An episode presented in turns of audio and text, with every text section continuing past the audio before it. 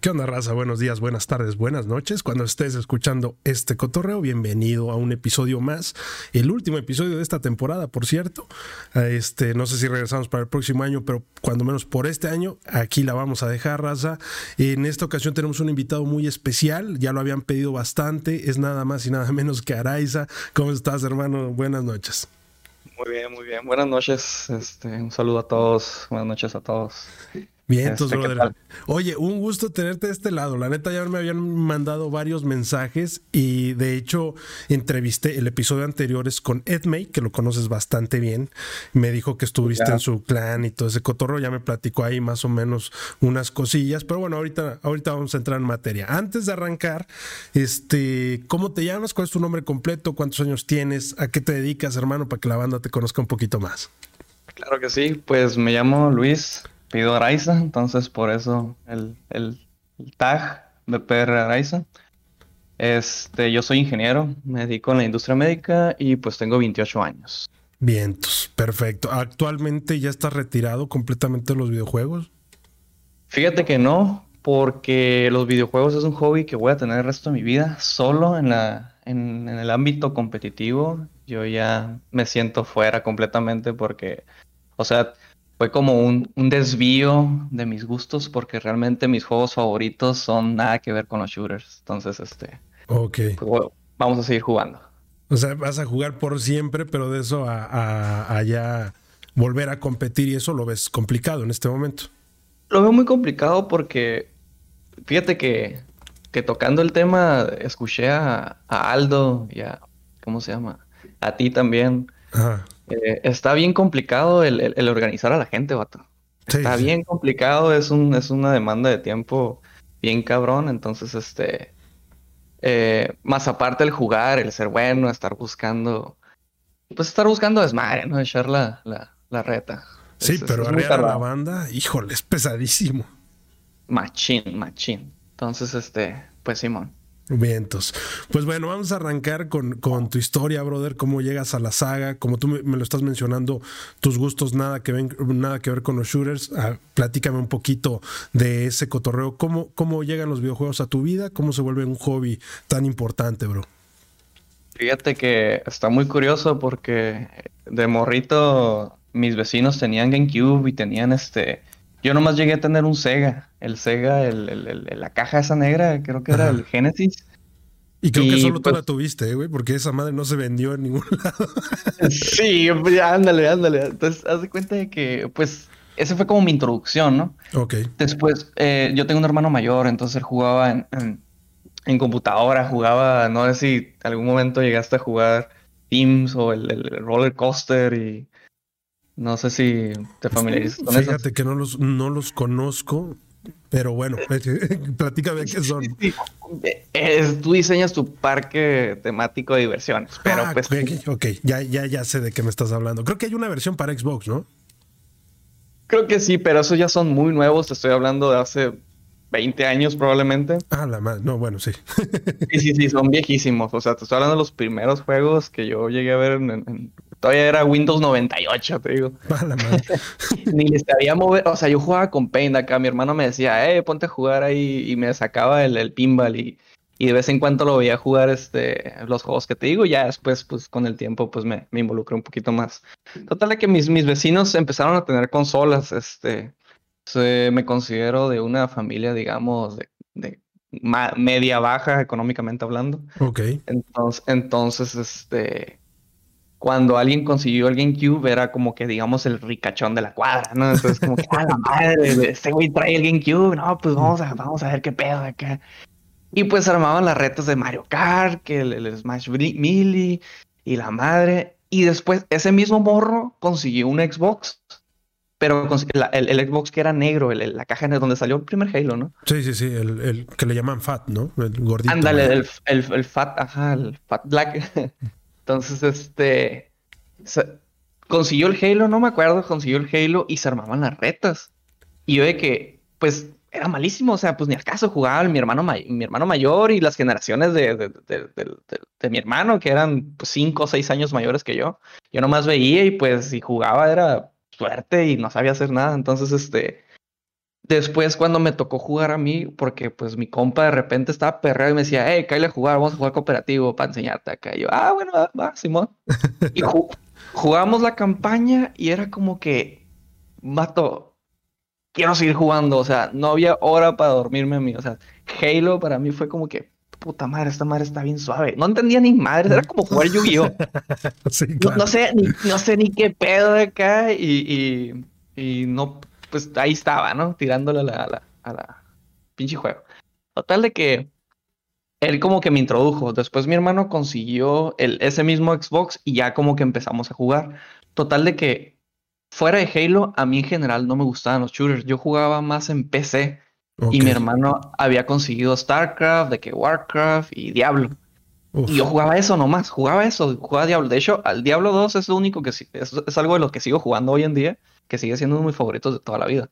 Ah, la madre. Y tiene muchísimos años ese, ¿no? Muchísimos años, pero ese juego quiero decirte que mis respetos, porque así, no sé si conoces cómo más o menos el legado de Doom fue para la mayoría de los shooters en general. Sí, sí, sí. Ah, pues Diablo 2 fue para todos los juegos de rol que existen hoy en día. Entonces, eh, pues yo me fascinado con ese juego, con StarCraft, porque Blizzard en ese entonces era invencible, era intocable. Sí, de hecho siguen viviendo, yo creo, de esa época dorada de Blizzard, ¿no? Fácil, vato, porque neta no, o sea, la competencia ahí, la mercadotecnia, lo, no, está, o sea, otro pedo, ¿no? Sí, sí. Entonces, este, yo jugaba eso y no me llamaba mucho la atención los shooters fuera de Halo. Y hasta que no tuve el, el, el Halo 2, lo jugué muy, muy relativamente, muy poco. Pero siempre tuve la espinita de que, ah, me acuerdo cuando jugaba Halo, está muy suave. Y, y en la PC resultó ser que salió un, como, un, ah, como un servidor de Halo 1, pero no era el Halo 1, sino que era el puro multiplayer, era como un, un servidor hackeado, no sé, no sé cómo decirle. Ok. Total de que ahí se, armaban las retas en, en, en, con la cuadra, o sea, cada quien en su computadora de su casa, que parece entonces como que a la madre jugar en línea era otro pedo, ¿no? Es como pagabas, sí, pagabas eh, ajá, que, que, pagabas en Xbox, este, ah, este vato es bien pudiente porque paga para jugar en línea y luego me acuerdo que te llegaba una caja verde negra con el headset y, mm, no sé, mamadas, ¿no? El Xbox. Entonces, este, además era difícil pagar, ¿no? O sea, era difícil pagar en línea. Me acuerdo que o sea, en, en, aquella época pedías una tarjeta o algo. Oye, me presta tu tarjeta para meterle aquí y, y, que te cobren. Y pues los adultos se sacaban de onda, ¿no? Decían que este, este güey. Exactamente, exactamente, porque es como que, o sea, los jefes cuando pues empezaron a hacer todo el, o sea, en la, apogeo de los videojuegos antes de, digamos, es como que, ah, canijo, ¿cómo que te voy a dar mi tarjeta de crédito para que compres esa madre? Sí, sí. y convencerlos era un pedo porque aparte de que pues en ese entonces que era como 39 dólares, no me acuerdo, 39 dólares. Te estoy hablando de que era tu regalo de Navidad y te fue bien, cabrón, o sea. Sí, sí, sí, era el regalo importante del año. Era el regalo del año, sí, te fue bien. Entonces, este... Uh, no, nunca llegué a tener Xbox Live como tal, pero sí jugamos en, en, red, en LAN, en PC y jugábamos más juegos como tipo Age of Empires, como Diablo, StarCraft. Y, y mi hermano seguía jugando shooters porque un Xbox, el, el, FAT, lo hackeó para poder jugar en una opción que se llama System Link. Y bajó un Call of Duty, uno de la Segunda Guerra Mundial, que a mí no me llamaba la atención, pero pues a veces, pues siendo niño tienes todo el tiempo del mundo, te aburres en vacaciones de verano y pues agarré esa madre, ¿no? Y me puse a jugar. sí, sí, sí, o sea, salió, salió y pues sí, total de que pasó el tiempo, o sea, no, realmente no fue como mi, afición, pero pues ahí estaba, era como mi, mi backup, mi plan de, o sea, porque pues jugaba fútbol o estaba con mis compitas del barrio o... Es más, jugábamos más Mortal Kombat, vato. O sea, había maquinitas en la carnicería y nos íbamos a jugar Mortal Kombat ahí, se armaban las retas. Y, siempre hubo como, o sea, fíjate que lo, la competencia me nació porque siempre con mis vecinos o con mi hermano, siempre era que, la neta, todos me pelan la verga. Tú me pelas la verga. y estoy como que, ah, y, y, mi hermano, mi hermano era bien burlón. Mi hermano era bien burlón y era de que ganaba el vato y no, no te bajaba de pendejo. Es como que no me la pelas, me la pelas. Porque, hijo de chillar, ¿no? De morro que te estás y acabas llorando. Ándale, ándale. Entonces, era de que, de que mi mamá, ya deja a tu hermano ganar, cabrón, acá. o no lo usa nadie, o acá, déjalo ganar. Total de que, de que ya cuando empecé, digamos, ya eh, me empezó a gustar un poco más el Call of Duty fue porque empecé a desarrollar como una afición a, la historia. O sea, los conflictos de, bélicos en la Revolución. Ajá. Este, eh, la Segunda Guerra Mundial, la Primera Mundial. Total de que me empezó como que llamar más la atención. Y no sé si te, acuerdas, vato, pero ya después salió un, un, eh, se llamaba Brothers, Brothers in Arms. Brothers in Arms. No, esa es la serie. No, pero sí un ah. juego, ¿eh? Un juego, ajá. un juego de la Segunda Mundial que no era ni Call of Duty ni Medal of Honor.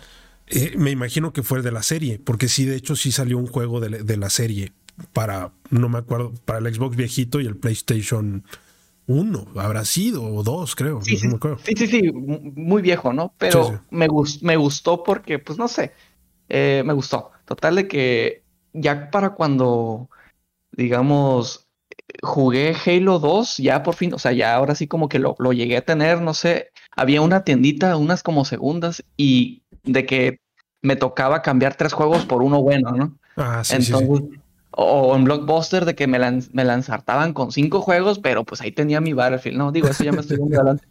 Pero así era la mecánica, ¿no? Entonces, este, mi hermano hacía ese trade con, con, con diferentes eh, tienditas y siempre fue a un lado de mi hermano, pues, porque él es el que tenía los juegos, eh, conseguí esto, eh, este, vamos a jugar esto, y es como que, vamos con ese güey a jugar, acá es como que, ah, pues, yo el hermano chiquito es como que, pues, pues vamos, ¿no? Sí, vamos, o sea, no tengo nada que hacer. Entonces, este, eh, cuando ya conseguimos Halo 2, fue como que, puta madre, esta madre me, me hizo como acá la pupila así cuando recién te pegas eh, un lineazo acá. No, no es cierto, no quiero decir cosas. No hagan eso, muchachos. Pero fue como un, un instant crush acá. Así. Entonces, eh, se armaban las retas también con los vecinos otra vez y que Halo y que Halo. Entonces se desarrolló mucho la competencia entre, digo, rivalidades entre pues los grandes, los chicos y la madre. Y, era sano, no era, digamos, tan, tan ojete porque pues estamos ahí, pero sí llegamos a de que la reta, esta va a ser la reta, es de soda, así como el fútbol, pero la tele la, dividían con un cartón. Ah, con un cartón para uno contra uno acá. Entonces, porque ver pantallas de puto. Bueno, perdón, perdón. Es de puto, es de puto. Está en pantalla y madre sape, ¿no? Por ver pantallas, sí, sí me acuerdo. Entonces, este, eh, fíjate que ahí yo creo que ya inició la fórmula, como que me empecé a calentar, digamos, empecé a desarrollar una habilidad motriz en las manos, no sé, le voy a decir.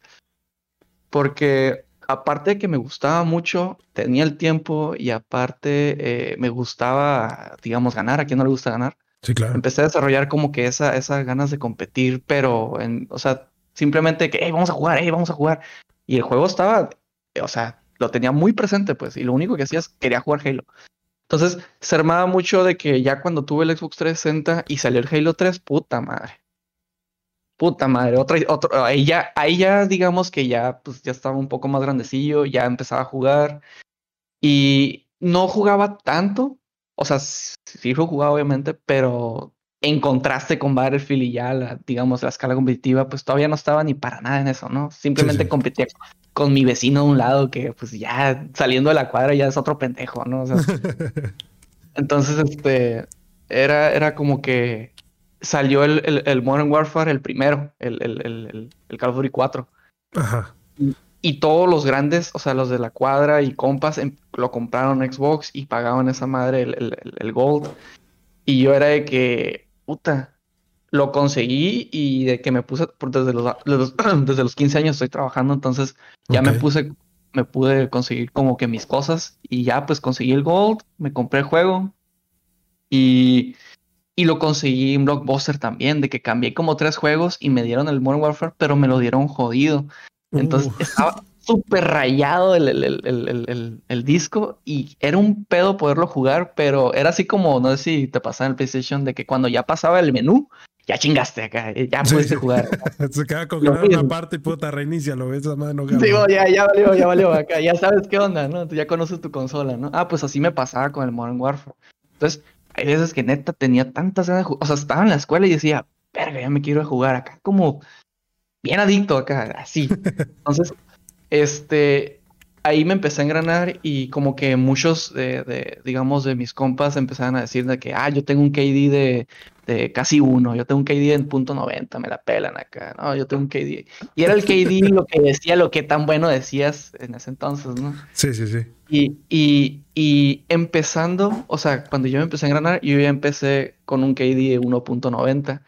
Y pues, y, y, pues mis compas de que ah, no te creo la madre. Y ya jugaba con ellos y es como que, pues sí, yo ya me aventaba partidas de 30, 4, 30 acá y es como que, pero pues eran públicas, ¿no? Era como que, pues, no, no hay pedo. Pero pues sí, ya me sabía los, los lugares. De hecho, como, como Rangel creo que mencionó, o sea, yo soy como que más reservado de lejos. Eh, entonces, este, empecé como a desarrollar una, un, un, un colmillo en saberme posicionar entonces, este, todavía ahí te puedo decir que no era bueno, pero digamos, empecé ya con un, con un momentum, ¿no? Sí, sí, sí. Sabías que se puede mejorar a partir de eso, ¿no? Exacto, entonces, este, cuando salió el, el, el Call of Duty, el World War, uno de, de la Segunda Guerra Mundial, Ajá. ese me encantó porque al mismo tiempo yo estaba como que estudiando mucho todo el, digamos, el ambiente, eh, el contexto histórico de todo lo que conllevó a la Segunda Guerra Mundial. Y pues eh, me, tenía traumado porque es como los libros de la SEP y veía, eh, no sé, la matanza del Templo Mayor, ¿no? Y ahí salían los, los, los, los, los ¿cómo se llama? Ah, las pinturas rupestres con los, los indios ensangrentados. Acá yo como que, a la madre, acá, no sé, me, me causaba algo así como que, qué pedo, curiosidad, ¿no? Sí, sí, sí. Entonces, este, cuando ya estaba viendo todo el show de, de la Segunda Guerra Mundial, salió ese juego y se me hizo de que algo, algo, algo ahí este, despertó y me dio más curiosidad todavía. Pero aparte, ese juego lo hizo muy bien porque siento que el ambiente que tiene es muy oscuro. Es muy, muy crudo, pues. Ajá. sí, sí, sí. Es como tenebroso, vaya, así, ¿no? Ah, sí, si ponemos en, en, en, comparación el World War II que salió hace como cuatro o tres años del, Xbox One con el World War que salió en el Xbox 360, no mames, el World War, el, World War II nuevo es una, es una estupidez, o sea, teniendo World War. Cómic, vaya, o sea, es, es muy colorido, es no sé. Muy, políticamente correcto, le voy a decir. sí, también. Entonces se me hizo una mamada porque tenías a. O sea, en una escena en el Call of Duty World War llegabas y estaba un pinche ruso y le pegaba un tiro en tu cara a alguien, eh, eh, alguien que estaba, eh, ¿cómo se llama? pidiendo por su vida un alemán acá y lo decía, y decían escenas muy fuertes, pues. Sí, sí, sí. Entonces, esa, esa crueldad o como esa, digamos, a, no sé. Crudeza, pues, ¿no? Esa crudeza, se me hizo así como que bestia, ¿no? Entonces lo relacioné mucho porque siempre, te digo, como siempre tuve curiosidad con los conflictos de que me llamaba mucho la atención, empecé como que ahorita a mí me gustan mucho en general las armas, pero acá suena bien raro porque, ¿cómo que te gustan las armas? Pinche raro acá, ¿no? Pero no sé, o sea, por los mismos videojuegos de que, ah, ese, a mí me gusta la CAR 98, oh no, pero el STG 44 de, la, de los alemanes, las armas alemanas son las más chingonas y la madre, ¿no? Entonces empecé como a desarrollar por todos lados, pues el uniforme, de que los tanques, de que los aviones, las armas, hasta los cuchillos, Entonces este, se, se, me hacía, o sea, parte del, del, digamos, del, del cosplay alemán o del cosplay gringo, británico, lo que quieras. Entonces, este, total, cuando jugaba el World War, jugaba zombies y lo jugaba con, lo mencionó Yubi, Tauser. Y es, un, es un compa de la prepa que lo conocí curiosamente en el Modern Warfare por un, por, por un compa. Y, y, yo pensé que es, eh, Tauser era un, pues, un mexicano pues, de otro, otro estado, ¿no? Acá. Y resultó ser de que, oye, gato, y no, pues de dónde eres, ¿no? En la plática ya cuando por fin este, coincidimos de que, no, pues de dónde eres. Ah, pues que soy de, de, Baja California. Ah, yo también, güey. No, pues de qué, de qué, de qué municipio. No, pues de qué Ensenada. Ah, yo también, güey. No, pues en cuántos años tienen. No, pues que la misma edad. No, pues qué, qué verga, pues ¿en qué, en qué, prepa vas acá. En ese entonces iba en la prepa. No, pues voy en el Cebatis acá. Cabrón, te paso al lado de ti, nunca te vi. O sea, qué pedo. O sea, la coincidencia, la, la, pues la probabilidad pues, de eso, pues. Sí, no, está cabrón, güey. Está, está cabrón, ajá. O sea, es más fácil que lo hayas conocido por la escuela a que lo hayas conocido por Xbox, güey, donde hay miles de personas a huevo, y Entonces fue como que una coincidencia bien chingona. Y desde ahí nos hicimos bien compas. Nos hicimos puticompas en los juegos. Entonces de que, eh, güey, voy a jugar sobres. Y me conectaba y con él de volada. Entonces, ahí todavía ni siquiera llegaba al Battlefield.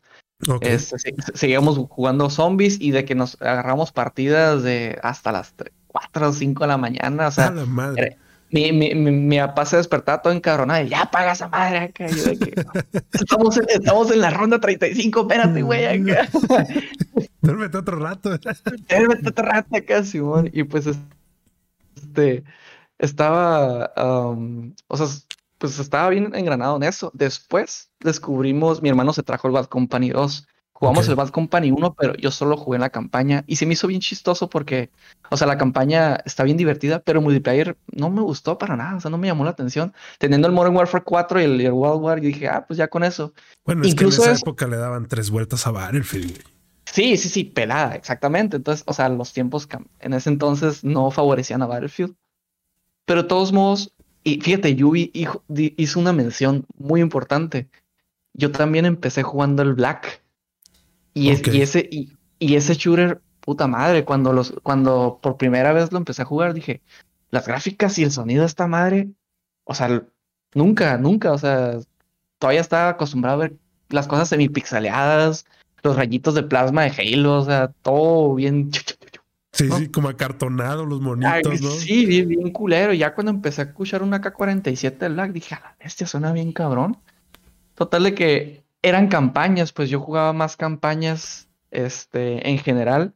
Y en línea, pues sí jugaba, pero no, o sea, jugaba los dos, pues, o sea, me encanta. O sea, porque la campaña del Modern Warfare 4, no sé si te acuerdas, estaba bien chingona. Sí, sí, sí. Y entonces, este, la del World War también bien chingona.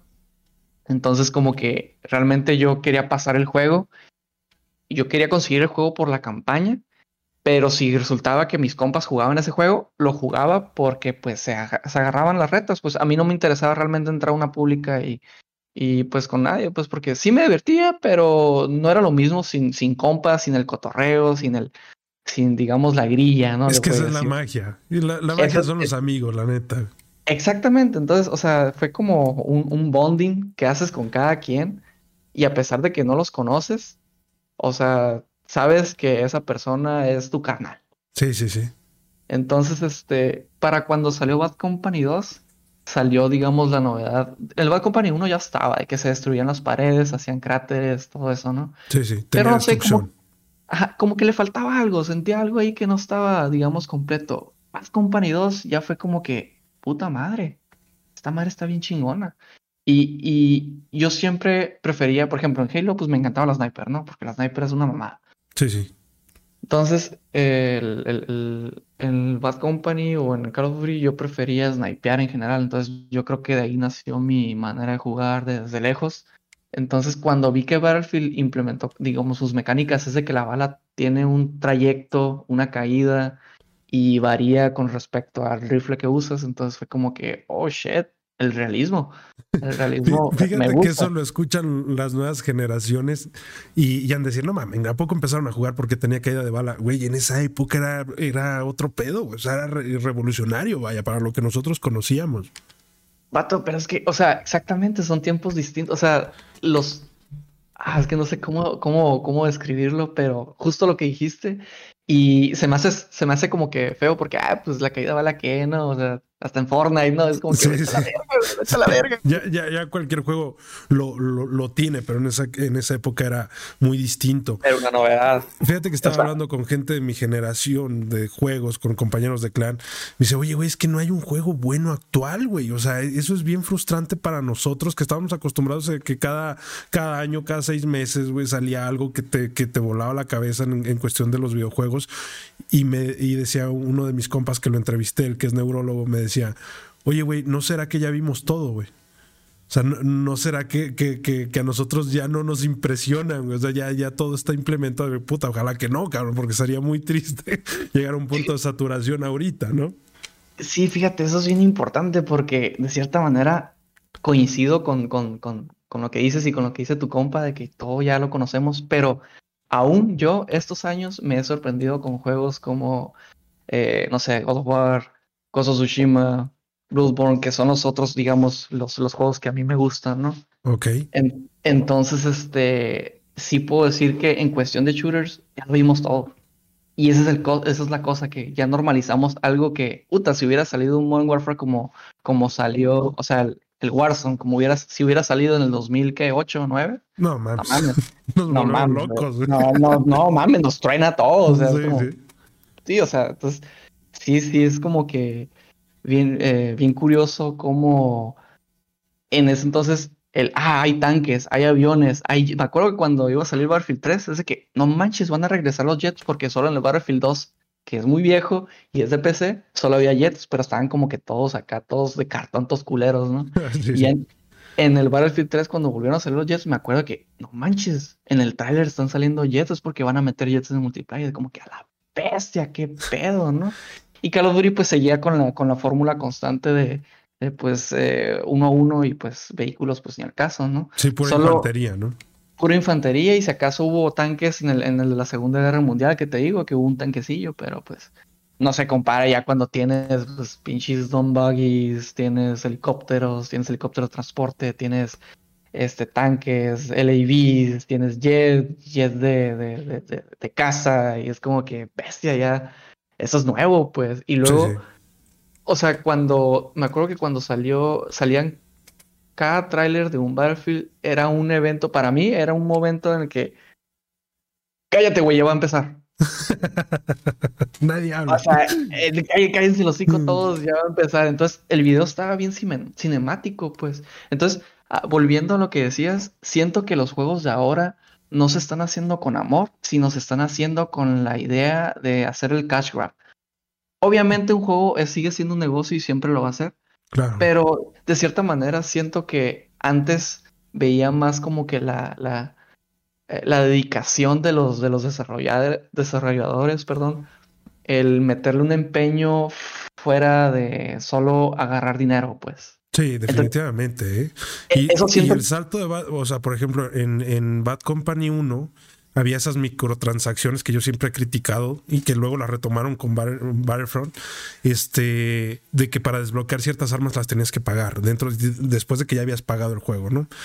Pero ya en Bad Company 2, Battlefield 3 y Battlefield 4 te das cuenta que los vatos estaban siguiendo su instinto, güey. Así, es que al final yo creo que hacer un juego es arte, güey. Y cuando tienes Twitter, güey, cuando tienes este Reddit, y cuando tienes Facebook, cuando tienes tanta gente queriendo opinar, güey, lo único que hacen es que, es que en vez de que tú saques tu creatividad como desarrollador, como creativo de, de, los videojuegos, la neta, la, la comunidad te merma, güey. O sea, yo siento que el problema es que hay demasiada comunicación con la comunidad. Ese es, para mí ese es el problema. Sí, eso, también opino lo mismo. Y fíjate, está bien, está bien eh, curioso porque, como tú dices, un artista, pues tiene, o bueno, digamos, un grupo de artistas sigue su instinto y a la verga lo que los demás digan, ¿no? De cierta manera, pues sí, tiene que haber ciertas mecánicas o, o como, digamos, fundamentos que viene del cliente o lo que quieras, pero el, producto final va a ser más no para, ah, digamos, satisfacer al cliente. Bueno, sí, pero no tanto porque como también. consecuencia, güey. Mira, la prueba así fácil. Battlefield 4, güey, tenía la chapita de desarrollador. ¿Qué te decía eso, güey? Que los desarrolladores pasaban horas jugando, güey, disfrutando su, su obra, güey. O sea, los vatos se hicieron su propia chapita que solo podían tener ellos y este y, eso te habla de que de que les gustaba lo que veían, les gustaba lo que jugaban y sobre eso fueron chambeando. Y sabes qué, esa pinche soberbia me encanta porque ellos, o sea, como desarrolladores están aceptando que su juego, la neta, es una mamada y porque la neta lo es. Sí, sí. Sí, definitivamente.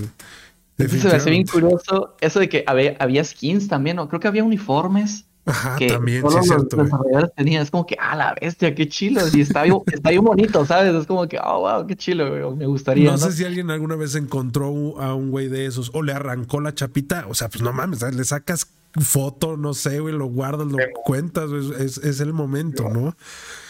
Fíjate, no, yo no sé si, eh, fíjate, el, ahora que, que mencionas eso de las chapas, este, no me acuerdo pero sí había como esa idea de que si te acuchillaban, uta, era lo peor. Y eso, según yo, viene del Bad Company, porque ahí, el Bad Company 2.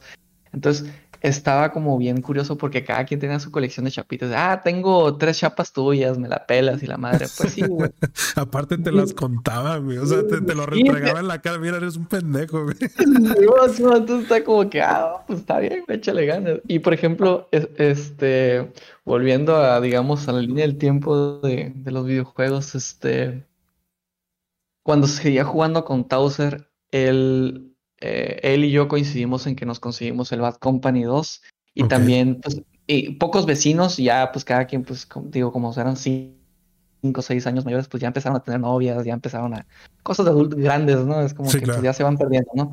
Entonces, pues ya quedamos, digamos, la generación chica de ese entonces y uno que otro que nomás no tenía morra y tenía todavía tiempo libre. Entonces, este, nos empezamos, digamos, ya como que jugar eh, eh Bad Company 2, pero fíjate, siento que mucho de mi nivel surgió del, del, del, zombies, porque, digamos, te salen 400 zombies dentro de una oleada y te tienes que, aprender tienes que aprender a economizar balas, tienes que aprender a moverte, tienes que aprender a buscar la cabeza, tienes que aprender a, a, buscar, digamos, los, los, los, puntos estratégicos donde necesitas poder moverte, donde necesitas poder cubrirte si es que necesitas cubrirte, etcétera, etcétera. Entonces, este, eso lo estás entrenando, lo estás entrenando, lo estás entrenando en tiempo real. Entonces, este, cuando llegué al Bad Company 2, yo ya tenía un KD de 3.3. Ah, la madre. Entonces, a, mí, fíjate, sí me interesaba al principio, más bien, sí me, eh, sí me interesaba, pero ya hasta después dije, ok, me interesa tener un KD alto acá. Entonces veía que muchos tenían KD como de 5, 6, 7 y yo, ah, ¿por qué tienen KD tan, tan, tan alto? ¿Cómo, ¿Cómo le hacen? O sea, ¿qué pedo? O sea, y, me, y, pues veía los, las estadísticas, ¿no? Ajá. Y, y, decía, algo, algo hacen, o sea, no, no se me hace, no se me hace como que posible que alguien en mil horas de juego te mate 7 mínimo por vida. Quiere decir que en sus vidas buenas mata como 50 al cabrón y en sus vidas malas por lo menos mata 7, pues como que algo no... Está cabrón, o sea, está raro, es una serie mínimo de 7, está... Hay banda, en mi caso actual, me meto a jugar y a veces me matan dos veces y mato una. Pues. Sí, sí, sí, sí, sí, o sea, es como... Ah.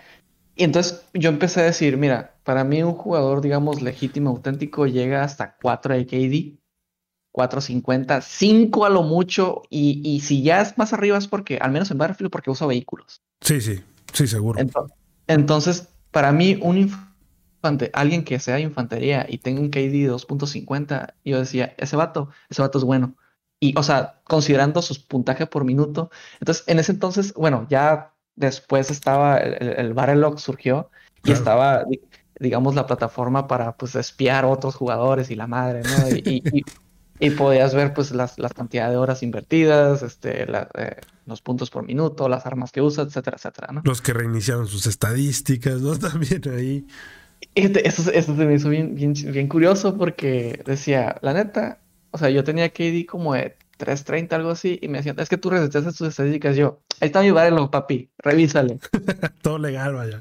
Y todo legal. Y, este, que pues tenía mis, eh, no sé cuántas horas llegué a jugar, pero pues sí eran pues bastantitas. Y total, en, Bad Company, antes de entrar, digamos, a lo competitivo, porque siento que me estoy saldando un poco, Es, este, estaba jugando con este Tauser y él era como mi, él era mi, mi hombro derecho, ¿no? Y yo era su hombro izquierdo, y así nos los llevábamos los dos. Y los dos siempre éramos los, los digamos, los que matábamos más.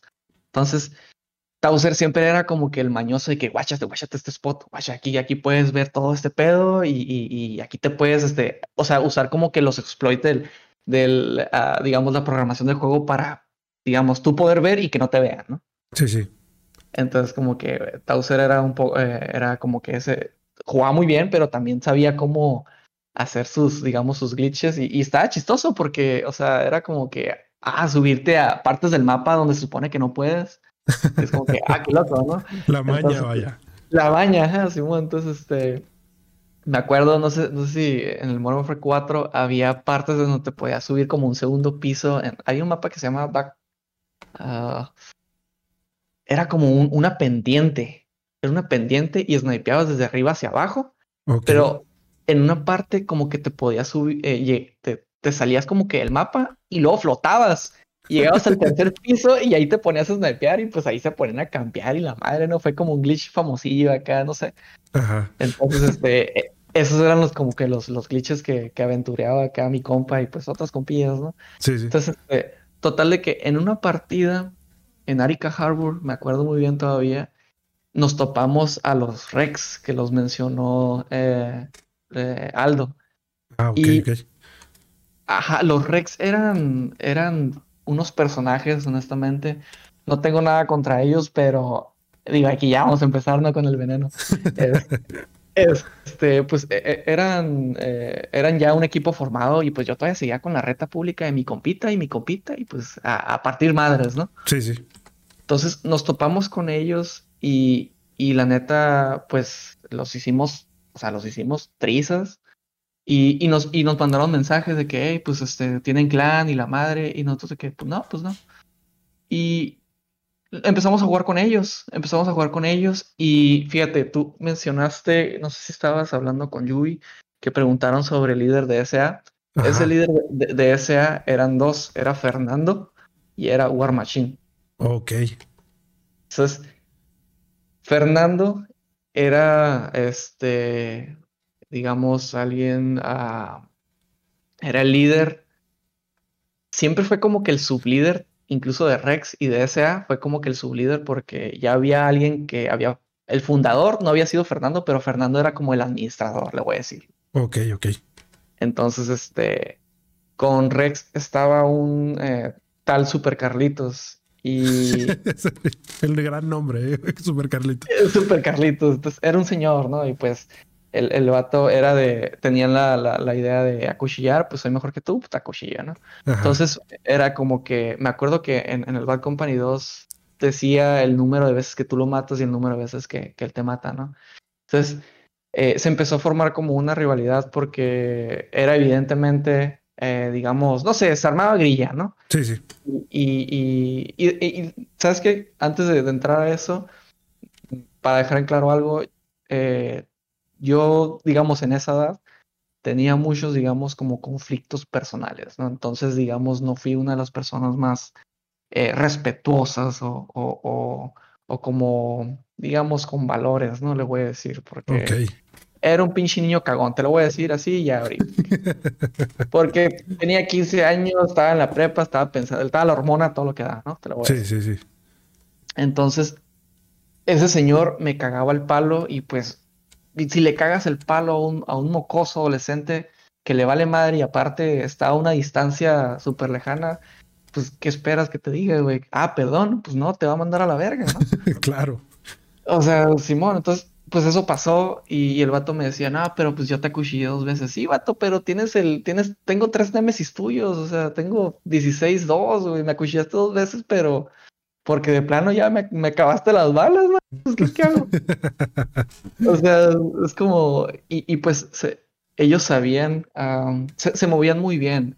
Fíjate que con ellos aprendí mucho la cuestión de la movilidad pero era muy diferente aprender movilidad, digamos, con zombies, a aprender movilidad con humanos, porque los humanos son impredecibles. Claro, ese, es el factor, ¿no? Eso es un factor clave, ¿no? Entonces, este, con ellos empecé como a tener un instinto en el que este puto en este rincón aquí va a estar esperándome.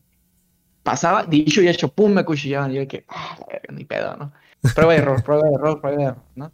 Entonces, así fue como que desarrollando, digamos, una intuición en, ah, ahí va a haber un puto esperándome, porque yo me pondría ahí, porque tiene un campo de visión, porque pues un sniper busca un campo de visión para pues poder ver, si que te vean, tirar de lejos. Entonces, este, eh, digamos, estábamos en Rex, y pasó, digamos, un año, año y medio, me perdí un poco por problemas en la prepa, cosas ya personales, entonces Tauser se juntó, eh, ya él estaba muy, ah, digamos, este, junto con ellos y, a mí me caían bien, pero prefería yo jugar con mis compas, pues. Sí, sí. Entonces, entonces este, no, no me involucré tanto y aparte ese personaje que te digo, Super Carlitos, no, no era una persona que me inspiraba, digamos, confianza. Ok. Y entonces, este, pues dentro de, de, de, de eso, también pues la riña y la madre y el juego, ¿no? Pero siempre igual, siempre dentro del juego, o sea, no era nada personal, o sea, No, no, no. Cualquier rivalidad que tú ves como que, ah, pues dentro del juego y, si, si, me vas a cagar el palo, dime que, si me vas a decir que eres mejor que yo, pues obviamente lo estás diciendo porque en el juego eres mejor que yo y no, no te estás metiendo a mi Facebook y publicando mis fotos y ya humillación, que ya ese es otro, otro, otro rubro completamente que sí, también me llegó. lanza, ¿no? sí, eso ya es completamente meterte con tu vida personal y pues no se vale, ¿no? Entonces, este, sí fue, eso sí fue muy claro para mí, nunca me metí con ese tipo de cosas. Entonces, este, Carlitos sí como que me hacía comentarios muy, digamos, fuera del juego. Y yo así como que, güey, pinche vato, güey, tienes ya 30 años, güey, estás cagando el palo un morro, güey. Y pues, o sea, la, gente acá que, uh, acá se prendía y, y el vato, pues, me, me, sacaba de las paris y la madre. Y, y, estábamos en el equipo, pero el vato no, no, no permitía que yo estuviera en las mismas paris que él. Ah, entonces era como que así. Entonces, Fernando, él, él sí fue un poco más, digamos, diplomático conmigo. También él era mayor como unos cuatro años. Ya, él ya estaba en la universidad, creo. Entonces, este, él era un poco más diplomático y, hey, ya, pues no, no le eches tanta, este, eh, digamos, candil con el, con el Carlitos, o ya, pues llévatela tranqui. Y yo es como que, ah, bueno, ¿sabes qué? Va, por, por, el, por el bien del grupo, pues la neta, pues sí, ¿no? ¿Para qué? Y, y este, así duró un rato y salió este personaje, ahí, ahí salió Diabolic War, ahí lo conocimos. Eh, ahí conocimos a, a War Machine, que es el fundador de, Silent Assassin. Diabolic War es, se llama Ricardo, ¿no? En la vida real. Sí. Richard, él estuvo conmigo en el SNA. Él, era el que le decía yo a Yubi en el podcast. Yo estuve con uno y él me contó toda la historia de, de, de SA. Vaya, cuando llegó al clan y que él era muy tóxico y que la neta quedó hasta la madre. El chiste es que desapareció, se cambió el nombre y terminó jugando con nosotros un rato. Fíjate, vato, y, y, aún tengo mis dudas porque el vato, así como dice, se desaparece. Era como un fantasma porque no sé si realmente su nombre real es Ricardo, igual por, por pues, respeto a la privacidad, desconozco. Entonces, tenía un Facebook, digamos, sin, sin, sin nada y con ese pues interactuaba con, con los grupos y todo, ¿no? Entonces, este, realmente yo lo conocí como Diabolic y ya. Entonces, no, no, fuera del juego es como que no, pues no sé ni quién es. No sé, fíjate que ahorita, ¿cómo, ¿cómo se llama? Creo que se llama Shadow, una cosa así. Este, ya tiene rato que no lo veo. Es todo un personaje, pero se volvió pues relativamente tranquilo, tengo con nosotros fue buena onda. Y de ahí nos pasamos a jugar Smite, no sé si lo conoces ese juego. Este, y le pegamos muchísimo al Smite y él estuvo también un rato con nosotros. Ya después le perdí la pista, pero sí sabía yo que tenía un pasado bien oscuro ahí con ustedes, cabrón. Es que, es que, vato, o sea, estaba bien, bien, bien curioso toda la, digamos, la novela, le voy a decir, ¿no? Porque cuando estaba todo lo del Barrelog, cuando estaba, digamos, las rivalidades entre clanes, eh, para ese entonces yo todavía no conocía ni la escena competitiva, pero ya como que Fernando me estaba jalando más y de que jálate y vamos a jugar una, una partida y, pues y pues a, pues a, darle, ¿no? Yo es como que, ah, pues Simón, no, hay pedo, echar la reta, ¿no? Para mí realmente mis prioridades era de que quiero sacar esa arma o quiero tener 50 estrellas en mi pinche AK-74 o no tenía realmente idea de, de, de, lo que iba a venir, digamos. Ok. Entonces, entonces, este, yo quería ser bueno simplemente porque, digamos, quería tener un KD alto, quería tener todas las armas, quería tener, digamos, todos los camuflajes de oro, o, no sé, por ejemplo, en Modern Warfare 1 quería tener todos los camuflajes rojos. Y luego sacabas un arma dorada, ¿no? Cuando tenías todos los camuflajes rojos, no sé si te tocó. Sí, nunca los he sacado, güey, si te soy sincero. nunca los he sacado. No, este, para mí, la neta, fue un, un dolor de cola porque yo sí de que buscaba a buscaba siempre tirar la cabeza. Entonces, ahí también, por nomás por, por idiático, me, me esforcé en solo hacer headshots. Entonces, digamos que también ahí aprendí entre la intuición de zombies, la intuición de que me van a cuchillar, entre que siempre buscar la cabeza, entre disparar de lejos, entre saber moverme. Ya tenía unos bloques armados como jugador, pues. Entonces, cuando yo entré eh, ya a eh, antes de entrar a Battlefield 3, que Bad Company 2 solo jugábamos algo, era Squad, Squad Deathmatch y eran 4 contra 4 contra 4 contra 4. Pero jugábamos en, en, hardcore. Y, a mí no me gustaba porque como que, no sé, me sentía muy, muy aislado de que cualquier cosita de que, ah, ya valiste verga. Y, pues, y, ahí fue mi otro paso como, como digamos, para trascender de los bloques que ya te dije, los fundamentos que empecé a desarrollar, en hardcore empecé a desarrollar el fundamento, digamos, de, de no disparar si no tienes que. Eh. No, llamar la atención si no tienes que, porque pues si no llamas la atención con uno, o sea, si, si te aguantas las ganas y eres paciente, pues ahí viene su compita y te chingas a tres o a dos. Sí, sí, sí. Desde uno. O al squad completo, ¿no? Y, y como es hardcore, con un cargador te, te bañas a cinco o seis. Sí, tienes razón, ¿eh? es, el ABC de, del Battlefield, les digo a veces en las transmisiones, este, si no lo vas a matar, no le dispares. Sí, exacto, exacto. O sea, a veces ahí, me cagaba porque este, ah, cuando jugamos Screams, iniciando, ves, no sé, digamos en Siege of Shanghai, en, entre la bandera de dominación entre B y creo que es A, o sea, si puedes ver como que al final de la calle, al final del mapa, eh, hay, como un puente, no sé si lo ubicas. Sí, sí, sí. Un puente ah, pues ahí disparaban y nomás si acaso hacías un hit marker, es como que, güey, ya diste tu posición, ya sabes, ya saben a dónde vas tú, o al menos nosotros, pues. Es correcto. ¿Para qué? ¿Para qué? Pues, ¿para qué? sí, sí. Sí, toda la razón. Eh, y, es lo que la banda, la banda no entiende, ¿no? De repente, es que lo dejé a, una bala, ¿no? Lo dejé a one shot. Este, mejor déjalo entero, güey. Porque sabes que ya, ya, ya saben dónde estás, ya, ya el otro equipo ya, ya dijo en qué posición andas y ya valió madres.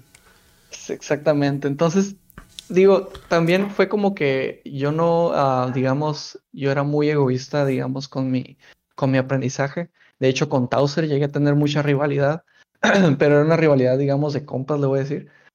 Pero así como que entre nos en serio, le voy a, no sé.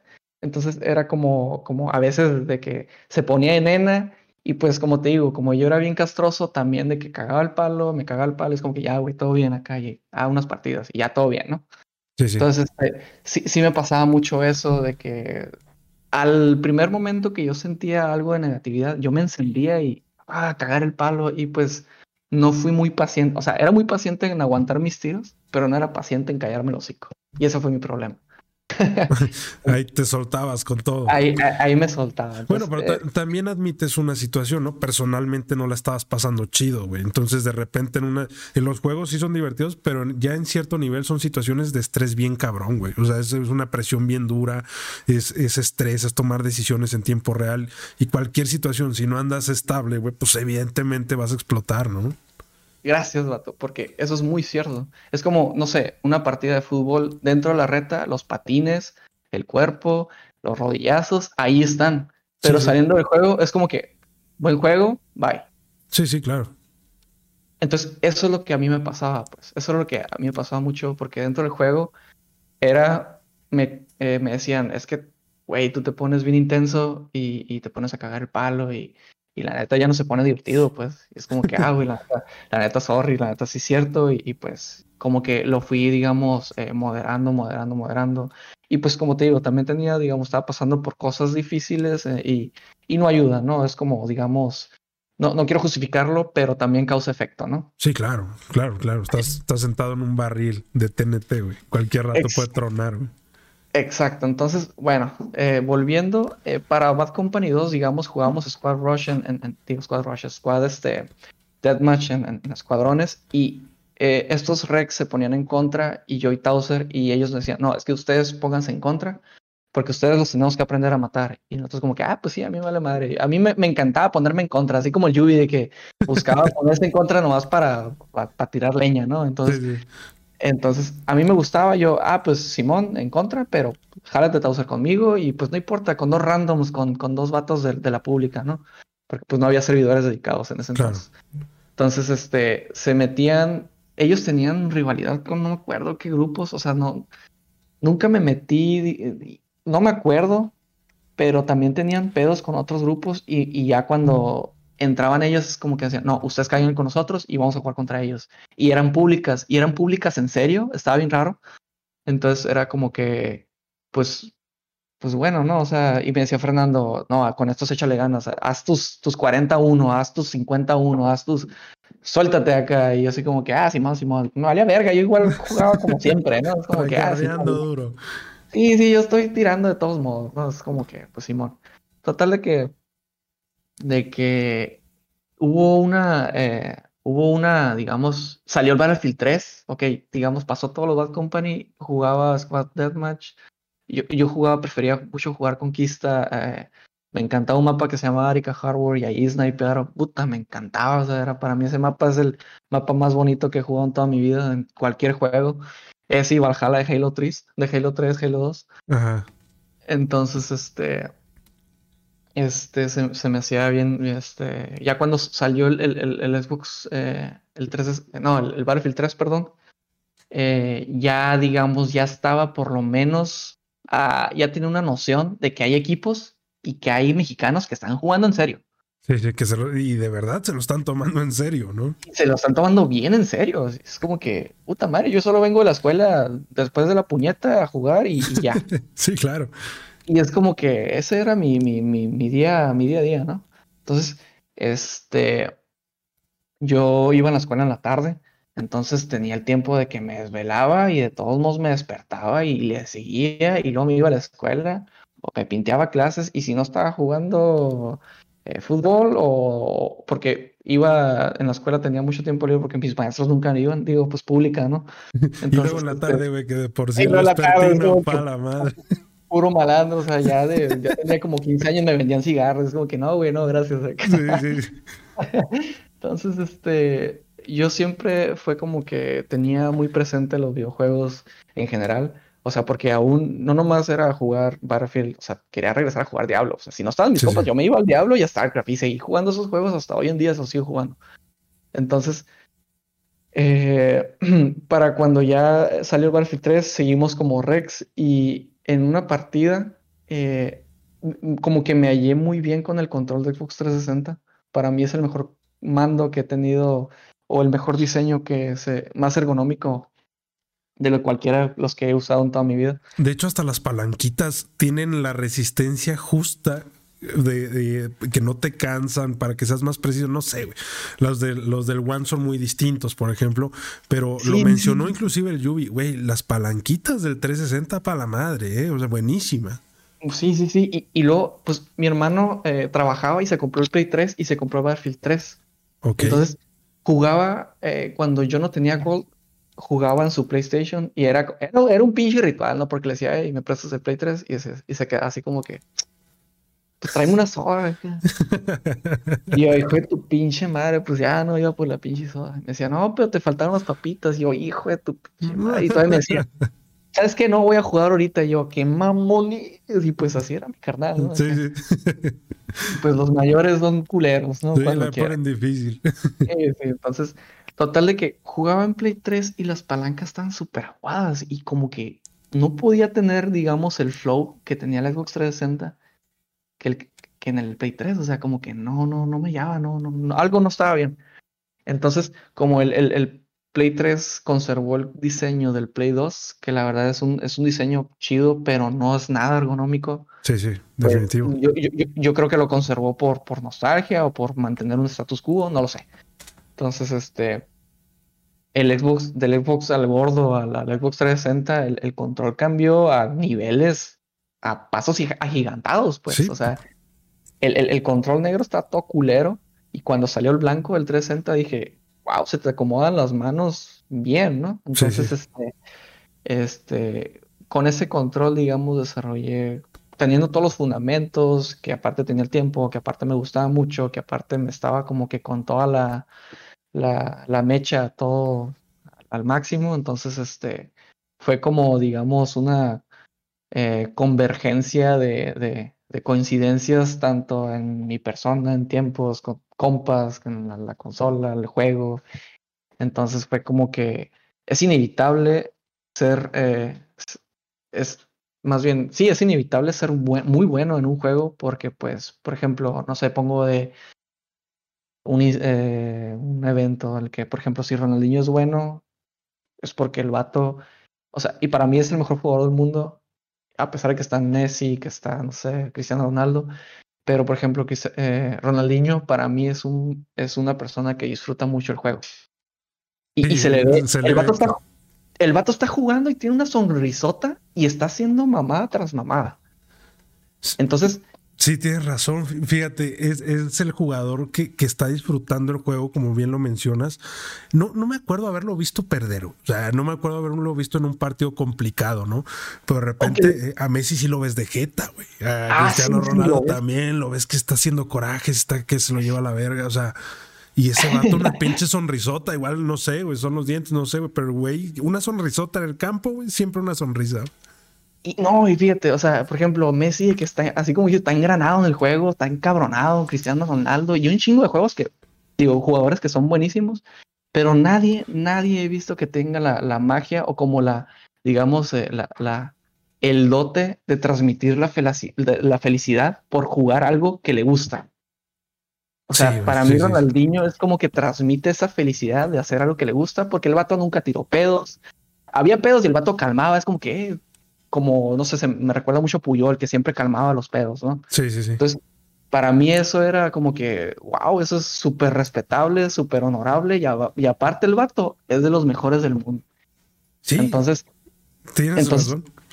Entonces, es como que e-, ese ejemplo, no sé, de cierta manera, quiero relacionarlo a mi nivel en ese entonces, porque yo no jugaba por quererme madrearme a otro, quería jugar porque neta disfrutaba el juego de una manera tan auténtica que es inevitable no ser bueno, pues. Sí, sí. O sea, te, gustaba tanto, hiciste simbiosis, vaya, con el, con el juego, ¿no? Exacto, entonces fue como que con mis compas, eh, la edad de oro de los videojuegos del, del, Modern Warfare, del World War, del World War, del Halo 3, de, del Battlefield Bad Company 2, del Battlefield 3, es como que puta madre, hay demasiados juegos tan buenos. O sea, desarrollar muscle memory para reflejos, eh, tirar de lejos, eh, o sea, fue como que, pues, lo iba a aprender sí o sí, pues. Sí, sí. Que fíjate que algo que te reconocen, o sea, eh, he entrevistado aquí jugadores muy buenos, a Yubi, a, Rangel, ¿no? También líderes y todo, pero algo que te reconocen la mayoría es este la puntería, ¿no? Que, que no fallabas una bala, o sea, esa, esa manera de, de, apuntar, de que cuando los veías, madres, cabecita, vaya. Eso, eso es lo que más te, te distingue y sobresale de, de ellos, ¿no? Que juegan muy distinto, igual brincan mucho, tienen movilidad, tienen otras eh, otras, particularidades, ¿no? Pero en, tu caso, lo que siempre dicen es esa puntería que estaba durísima, vaya. Sí, fíjate, es, eh, yo creo que ahí salió por la parte del modo que, que siempre buscaba la cabeza porque quería el pinche camuflaje rojo. Y la otra porque siempre fui sniper. Entonces, en sniper, si pegas un tiro, chance es que el vato tiene chance de cubrirse y ya perdiste la oportunidad de, de, eh, dar éxito a ese segundo tiro. tienes una sola oportunidad. Tienes una sola oportunidad, entonces make it count, ¿no? Sí, sí. Entonces, entonces este, la cabeza, pues digamos, fue como que el target. Entonces, en el Battlefield 3, ya entrando al Battlefield 3, fue como que eh, yo empecé a desarrollar un, digamos, un amor por el AK-74. Y el AK-74 era un arma muy lenta, pero muy precisa y una hija de su puta madre de lejos. Sí, sí. Entonces, yo cuando veía a todos los jugadores con M16, AEKs y, y, pues fue como que. Ah, estaba la Cache 2002 también, muy buena. La N94 también era. No, fíjate, la N94 es, es punto de aparte porque esa fue después. Porque eh, retomando, o sea, cuando empecé a usar la K74, eh, ahí fue cuando ya empecé a conocer equipos americanos, conocí a Sinister y me los eh, se hacían los, los se, llamaban los Pustak. Los Pustak eran como eh, servidores, digamos, comprados por alguien y, y, ahí solo se metía gente en la, en la escena competitiva, revueltos entre ellos, pero se armaban las retas, pero eran retas de que si ibas empezando Battlefield 3, la neta si te metes ahí, te iban a hacer cagada, te iban a cagar. Entonces, ahí fue cuando conocí a, Garra Garra eh, era un líder de los GAFE. Ok. Entonces, eh, ese güey me vio. ¿Los GAFE eran los del Pajas? No. ¿O esos ya fueron otros? ¿Pájaro? ¿El pajarraco? ¿Pajarraco dices? No, Pajas, así se llamaba, Pajas nada más. Puta, no, la verdad no sé, porque Gafe, Gafe fue cuando Héctor, Slim y, Garra ya se, se, perdieron, pues, o sea, se deshicieron Gafe y pues Gafe ya fue. Al menos en ese entonces para mí, pues así lo percibí, porque pues Garra andaba en otras cosas menos en Gafe. Ah, ok, ok, perfecto.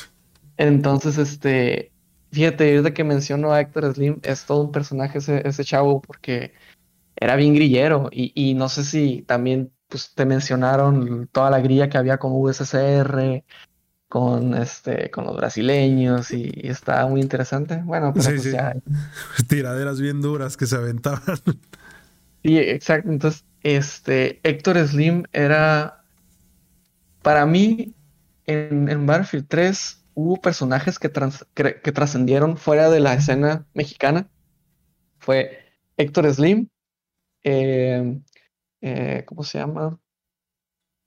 Eh, Joker, que era un Decked Joker, y antes de, Joker creo que tenía.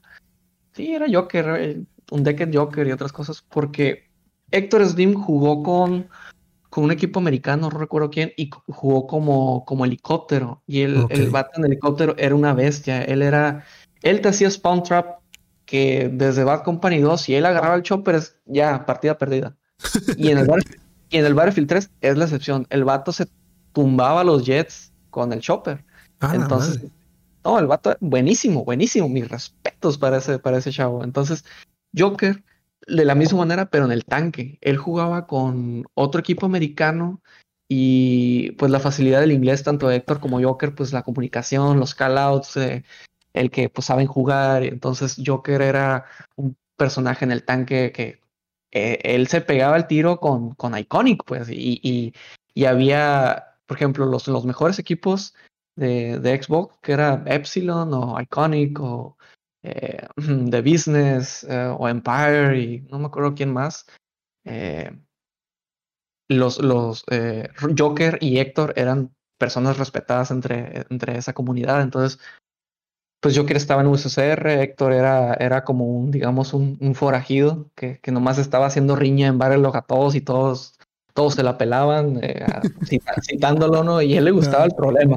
Él era, él era bien problemático, pero estaba chistoso el muchacho. Total de que, eh, un saludo a Héctor, de hecho, él ahorita es, es este, es, es marino, creo que está, eh, está estudiando, ¿cómo se llama? Para piloto. Ah, Entonces se lo, se lo, tomó yo creo que muy en serio y la verdad, pues no, me da gusto que el vato realmente lo llevó a, a ese nivel, ¿no? Fíjate que uno de eh, nuestros Jets también, ya este, cuando, cuando jugamos, ¿qué, ¿qué, fue? LAL 2, que tú estabas en la 101 en esa época. Este, uno de nuestros Jets actualmente es capitán también. Él es, es, es, es piloto, no sé cómo se llama, es capitán. Bueno, bueno maneja un avión, vaya. Pues ya entra, ya entra con, como con jerarquía, con rango, ¿no? Si ya Exacto. Se, se, clavó tanto desde el juego, le gustaba, le gustaba mucho eh, este, toda esa onda y, en la vida real lo estudió y actualmente pues es capitán, ¿no? No, no te digo, no sé cómo se les deba nombrar, pero bueno, es piloto el vato, lo llevó a la vida real, el hobby. Pero bueno, sigue eh, con la historia, bro, perdón por la interrupción. No, no, no te preocupes, está súper interesante porque también, así como dijiste, así como vemos esos ejemplos curiosos de que le gustaba el helicóptero en Bad Company 2, terminó siendo piloto, estudiante para piloto, ay güey. O por ejemplo, tu compa que terminó siendo capitán para, no sé, algún, algún vehículo aéreo. A mí me pasó así con las armas. Ah, sí. Ajá. Entonces, no he, nunca he manejado un arma en mi vida, en toda mi vida, porque pues México y es como que si voy a conseguir un arma, pues o con el narco o, o irme a ¿no? Es como que pues no. No te metes soldado, güey, la neta las dos están la neta. sí, sí, exactamente. Entonces, este, pero sí me llama mucho la atención como el, o sea, mi mamá me compraba pinches pistolas Nerf y no, ah. error, error. O sea, los gatos no se la acababan. Entonces, mi mamá es de que ya no le compres Nerf a este cabrón porque todo el día estaba chingue chingue. ese, era, ese era yo. Entonces, este, entonces, me gustaba mucho, digamos, como que el, tiro al blanco con un arma de rango. Ok. Así lo voy a decir. Entonces, este, arquería, desde arquería, desde ballestas, digo, de, mi afición a la historia y los conflictos bélicos, como que el, decir, ¿sabes qué? Quiero matar a ese vato, pero está lejos. ¿Cómo, le hago? Entonces, o sea, la ingeniería para, o sea, es, como, está muy paradójico porque aquí ya entra la, la dualidad de que en la guerra se desarrollan muchas armas de destrucción masiva y, capacidades para matar a tu prójimo, pero al mismo tiempo se desarrollan, eh, eh, ¿cómo se llama? Tecnología, ¿no? Tecnologías este, eh, en radio, comunicaciones, en, combustión interna, en, encuentros médicos. De, ¿Tú eres ingeniero en qué, güey? Yo soy bioingeniero. Bioingeniero. Bioingeniero, sí. A la madre, nunca había escuchado eso, güey. Es, es para no meterme muy al fondo, es una eh, carrera multidisciplinaria. Eh, tiene mucho de la mano lo que es ingeniería clínica, que es como en hospitales. Eh, bioinstrumentación, que es aparatos médicos. Y aparte la, biotecnología, que es como que la manipulación de organismos para que tú sintetices una proteína y esa proteína puede ser un fármaco, puede ser una enzima, puede ser algo que te ayude a catalizar alguna reacción que, pues no sé, al fin y al cabo puede ser que te facilite la, conducción de un fármaco en tu cuerpo, etcétera, etcétera, etcétera. Es, es, una, es una carrera muy amplia, pero realmente yo como ingeniero saliendo de la carrera, si no me especializo, realmente no sé mucho. Sé de todo, pero no sé nada. No sé lo voy a sí, te quedas como que fuera del rango, ¿no? Ajá, entonces hasta no trabajar realmente es como que, ah, bueno, le voy a tirar por ahí y pues ahorita me dedico a la microbiología aplicada. Ok. Entonces, este, muchas de las cuestiones de la microbiología, ahorita con todo lo del COVID, pues se desarrollaron desde la Primera Guerra Mundial en la llamada la fiebre española. Entonces, este, el, el, concepto de la cuarentena que fue en la peste bubónica. Entonces, todo ese tipo de, de, cosas se me, hacen, se me han hecho muy interesantes porque a la hora de la adversidad el hombre tiene a trascender y buscar una solución al respecto. Claro, lo dice aquel viejo dicho, ¿no? En tiempos difíciles hacen nombres duros, ¿no? Exactamente. Entonces, este, para mí ver personajes de esa gama, digamos, te voy a poner otra Ronaldinho, ahora voy a poner, digamos, a, no sé, Napoleón Bonaparte, es como que ese cabrón es humano, o sea, porque es, hoy, en día sigue sonando como si fuera un dios y fue un culto a la personalidad porque lo siguen tratando como, como un dios. Y fíjate, se me hace bien curioso porque me llegaban mensajes, eh, digamos, cuando estaba yo, digamos, en mi época de oro, de que no mames, tienes pinches manos de Dios y la verga. Y como que, güey, déjate de pendejadas, tengo un chico de tiempo libre y la neta me gusta jugar. O sea, soy bueno porque me gusta jugar y tengo el tiempo. Entonces, no mames, güey. No, no, no desde el ambiscón. No. Me cagaba eso. no tengo de otra, güey. Entonces, es la realidad, güey. No hay mérito en esto. No tengo de otra, cabrón. Soy mexicano, soy pobre. ¿Qué esperabas?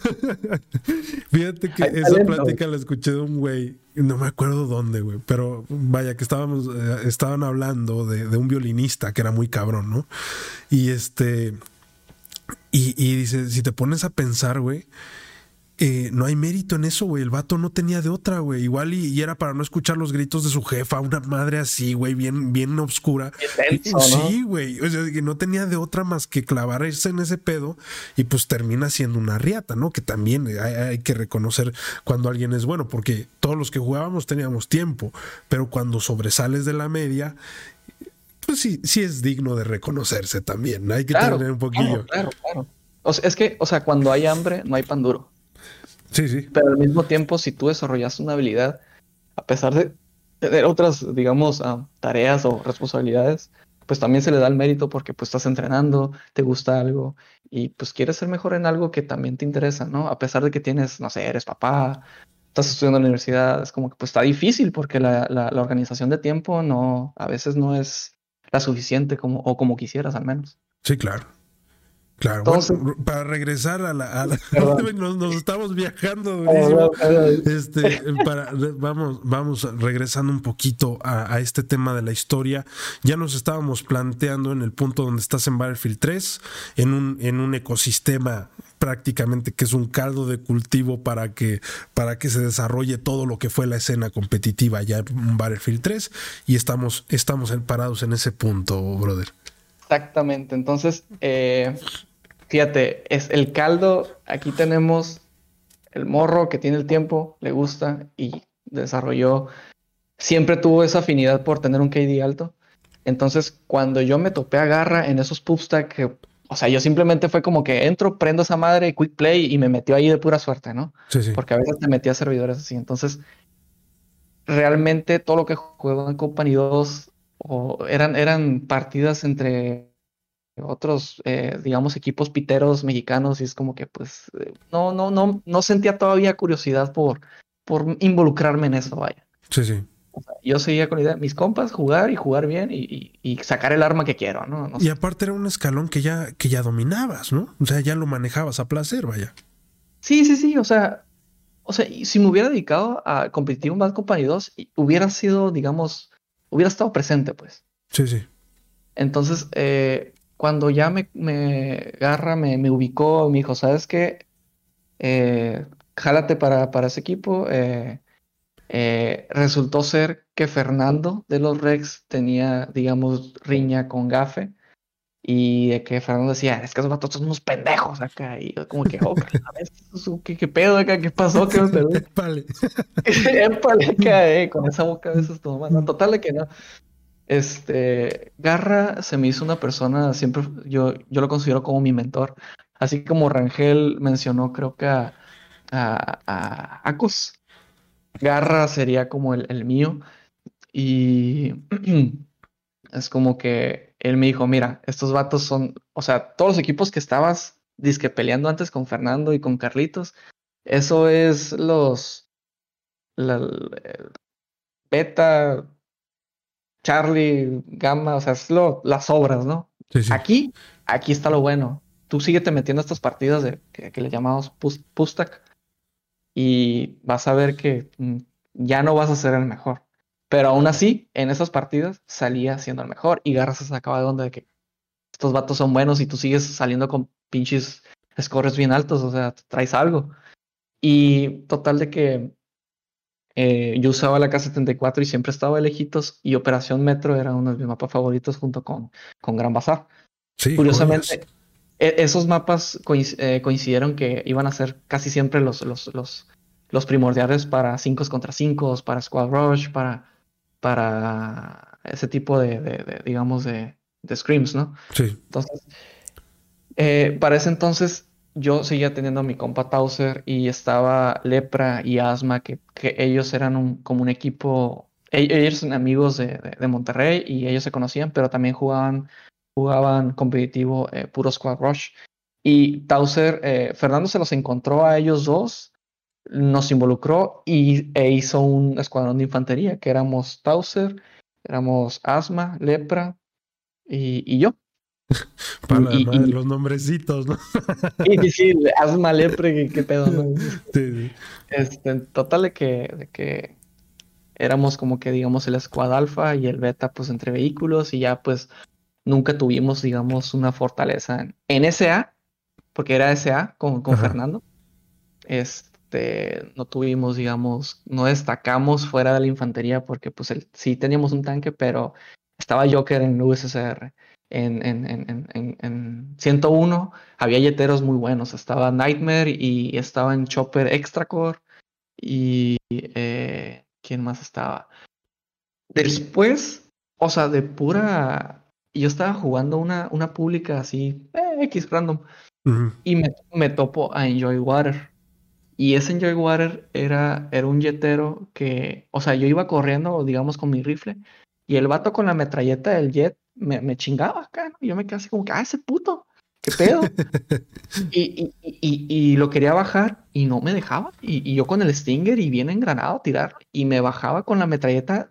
había dos jets, uno como que destruía tanques bien fácil y otro de caza que hacías maniobras más este, para pelear entre aéreos, pero casi no hacía daño en los vehículos terrestres. O, mucho menos a los, a los, a los este, soldados, ¿no? Sí, sí. Entonces el, el vato con el, con el jet de caza tenía los, los, digamos, los misiles y se tumbaba los, los tanques y con la metralleta clavaba a los, a, los soldados, ¿no?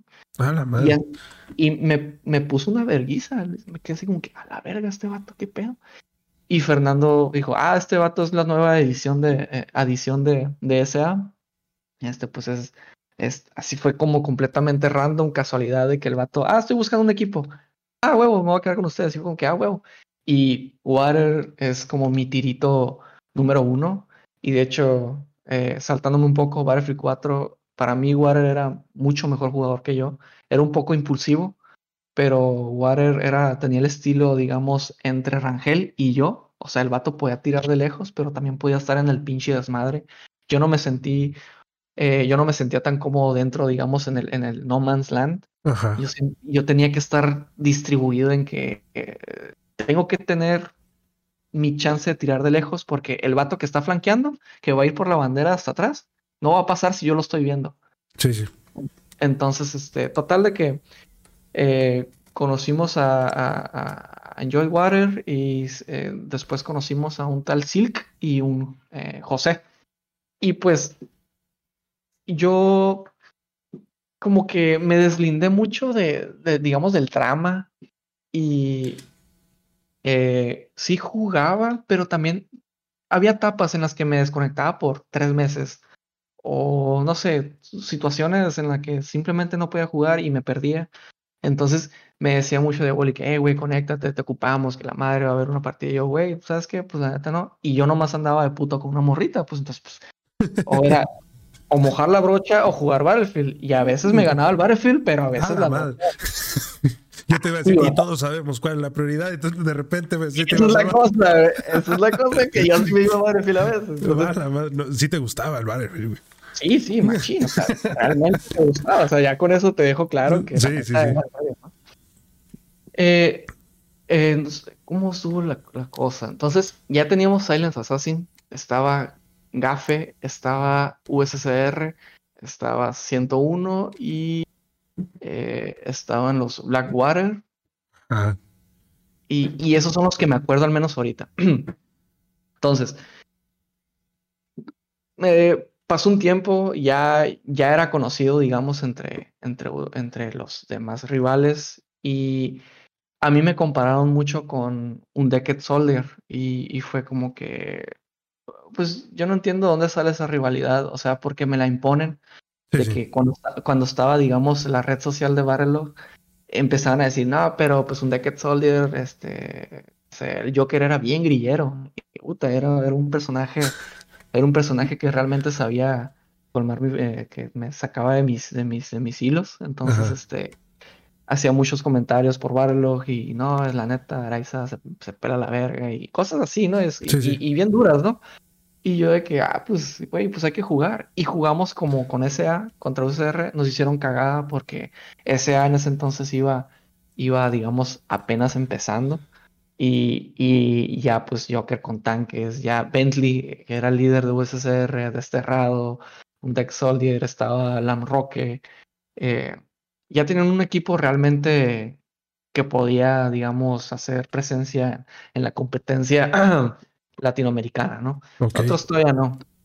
Entonces, este, nos hicieron cagada y ya, pues, ¿no? Entonces, yo seguí jugando Squad Rush con mis compitas y en Squad Rush ya, sí nos, ya nos empezamos a meter torneos. Lepra era alguien que buscaba ya torneos por apuestas. Y ya jugamos con, con, equipos americanos. Entonces, ahí, ahí, empezando a jugar con equipos americanos, yo ya te puedo decir que ya jugaba bien. Yo ya jugaba muy bien. Y todo lo que, digamos, jugué bien antes no se compara a cuando empecé a jugar bien, cuando empecé a jugar contra equipos americanos. Súmale los pubstack, súmale eh, que de repente se metían los UCR y eran como que bien, bien montoneros, y que, puta, me ponía en modo serio y, se ponía chilo, pues porque también la competencia me despertaba mis ganas de, hacer mierda a la gente. claro.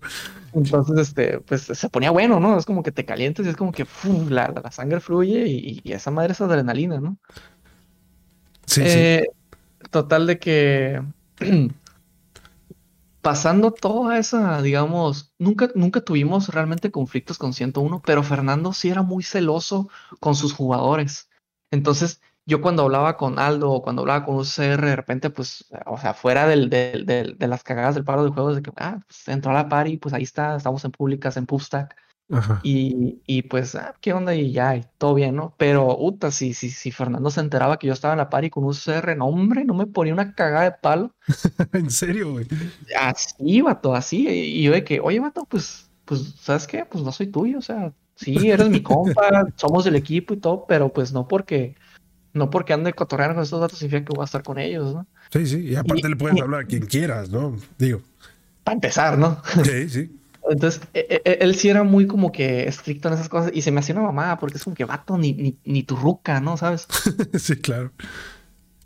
Entonces, este, eh, me empecé a separar un poco eh, de, como de SA y, yo ya me empecé a juntar un poco más con, con ah, Joker, empecé a juntar con Exxon o, o los, digamos, los buenos de, de, la escena en ese entonces en México. Ok. Y, y, y, no sé cómo estuvo. Garra ahí fue el que inició la idea. Oye, ¿sabes qué? Estuviera chilo tener un equipo para jugar la Iconic, para jugarle a The Business, para jugarle a, esos equipos americanos acá.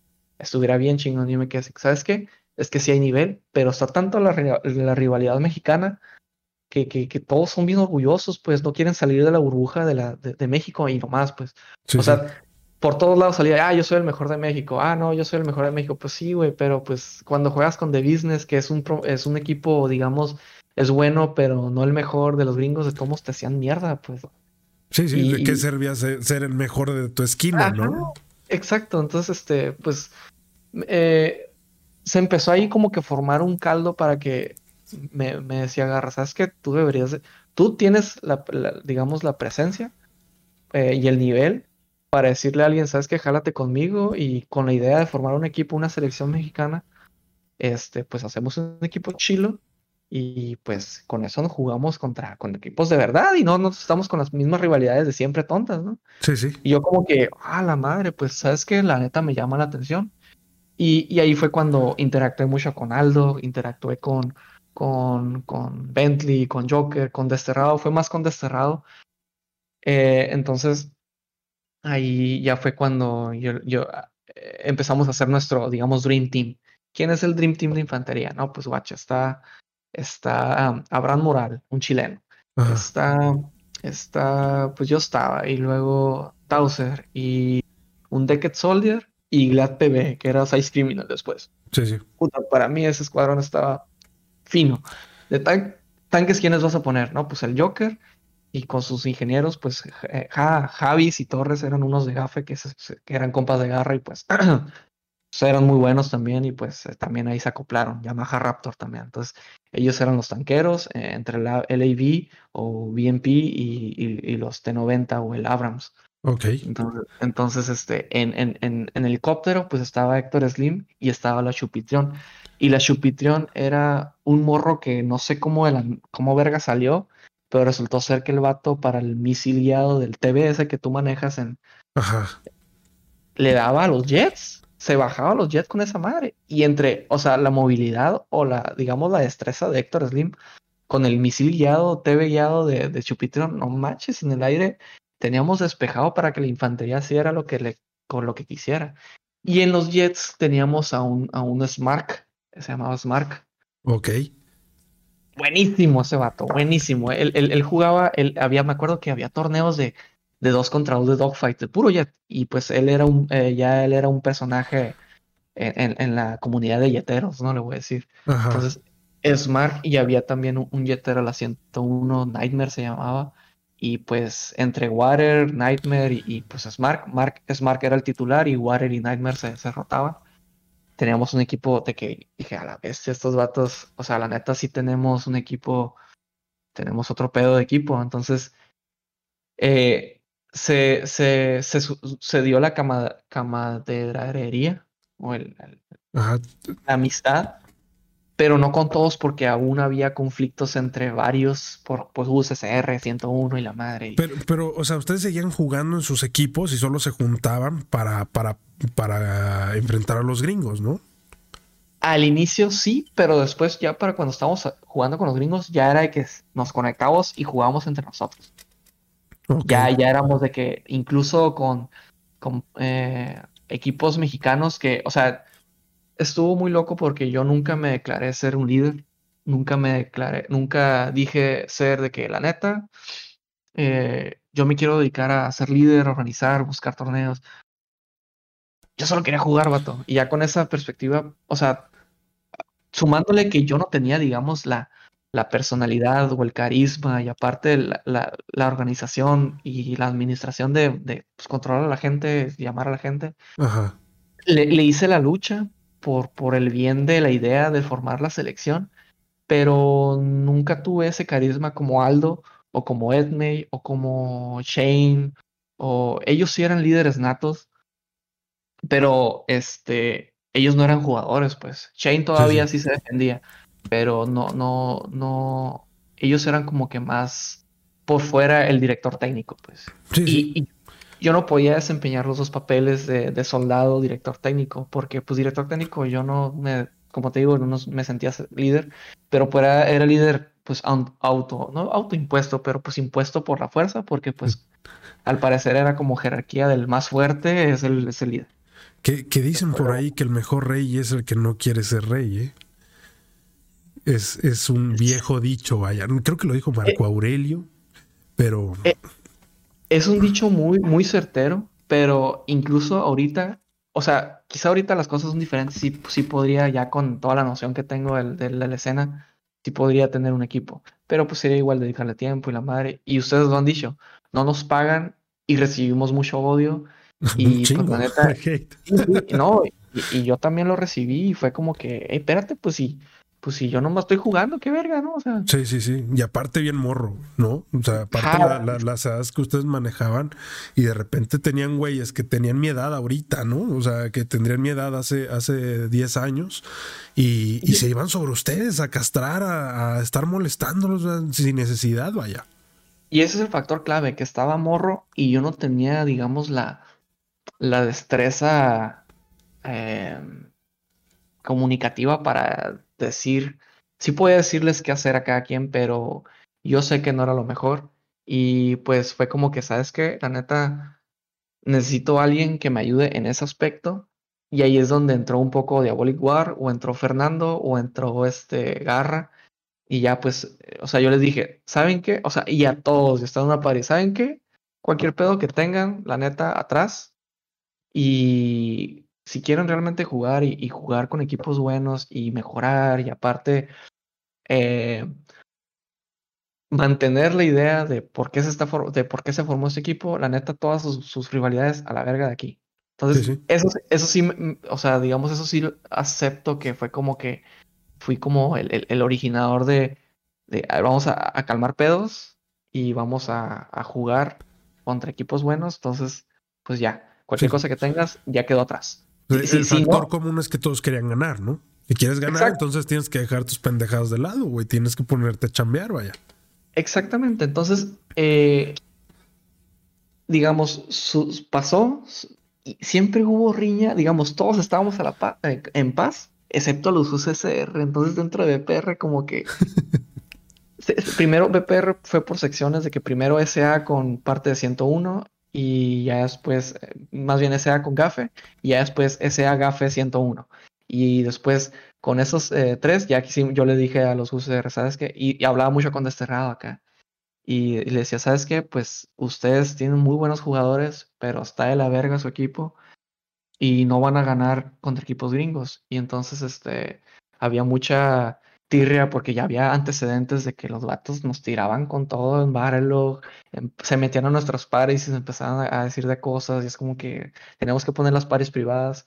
Y en una plática que tuve con Joker, en, en, un, en un enfrentamiento que fue lo que ya calmó cualquier problema que tuviéramos entre 101 GAFE SA con USSR, fue que cuando jugamos contra ellos, ya completo USSR, digamos su, su clan completo, con Deckard Soldier, Lamb Rock, estaba Eric 5, Eric 5 ahí entró. Eric, 5, Eric 5 entró junto con Tauser, Asma y Lepra, pero la neta a mí me iba y me, o sea, era como que, pues sí, el Eric 5 y ya, ¿no? Ajá. O sea, Eric 5 para mí era alguien más Y si se jugaba con nosotros, bien. Y si no, pues también, ¿no? Me valía madre. En, porque... en ese momento no destacaba tampoco tanto, ¿no? Sí, no, no, para nada. Entonces, e, él, y, lo, y lo planteó muy bien en su, en su, en la plática que tuviste con él, porque en ese entonces, pues él sabía que no, no eran los mejores. Pero sí, varias veces me, me, me llegaba a decir, eh, Araiza, un uno contra uno, ya me la pelas acá. Y así como que, pues, va, pues arre. Y lo hacía cagada, ¿no? No, unos Shark Canals. Oh, en No Shark Canals sí te gano acá. Y yo como que, ah, pues vamos, pues. Y lo hacía cagada. Y no, pues eh, un, un metro, un biflag acá. Y, y así como que, vamos, pues ya o sea, nunca me cerré al jugar porque pues no hay pedo, o sea, voy a jugar de todos modos, ¿no? la ganancia ya la tenía, ¿no? Pero sí, a veces sí estaba como que se, eh, güey, ya te gano, eh, güey, ya te gano. Y siempre estuvo el, el, que decía, es que eres bien campero, es que eres bien campero, es que tienes hacks, tienes rapid fire, ¿no? Entonces, como yo, ya en ese entonces yo ya no usaba la K74, usaba la AN94. Y cuando yo empecé a usar la AN94, muchos empezaron a usar la AN94. Así como el M16 con Yubi, me imagino que en Xbox, que escuché qué pasó. Sí, tal cual. Lo, lo, hice, pero con la N94 en Xbox 360 en Battlefield 3. O sea, un chingo de gente empezó a usar la N94 porque yo usaba la N94 como nadie más.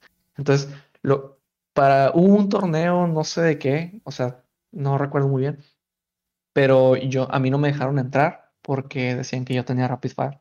Entonces tuve que sacar un video que hasta el momento por ahí está en YouTube, en cómo decía que es como agarraba el control y me empezaron a decir, ah, pinche vato, manos de cangrejo. Ok, no tienes, no tienes rapid fire, pero tienes manos de cangrejo, ¿no? Y así como que, ah, a ver, no hay pedo la mamá, ¿no? Pero por lo menos ya, ya, ya te quitaste mamás de que no tengo rapid fire. Ah, huevo, hay que chingar, ¿no? O sea, si no es una cosa, es la otra, vaya. Exacto, entonces como que, ay, güey, nunca están contentos con nada, ¿no? Entonces, total de que ya, ¿no? este, eh, Yubi, pues bueno, Eric 5 estaba ahí, pero no era, digamos, los, los, los personajes importantes, ¿no? Pero sí, él, él, él, tenía como que esa, lo sentía esa como rivalidad conmigo, que, eh, güey, te voy a ganar, eh, güey, te voy a ganar. Y así como que, no, pues todavía te falta, ¿no? Todavía te falta. Y, como que dijo en el podcast, ¿eh? O sea, porque dijo, sabes que yo llegué a Battlefield porque yo quería ser el mejor, ¿no? Yo quería ser el número uno.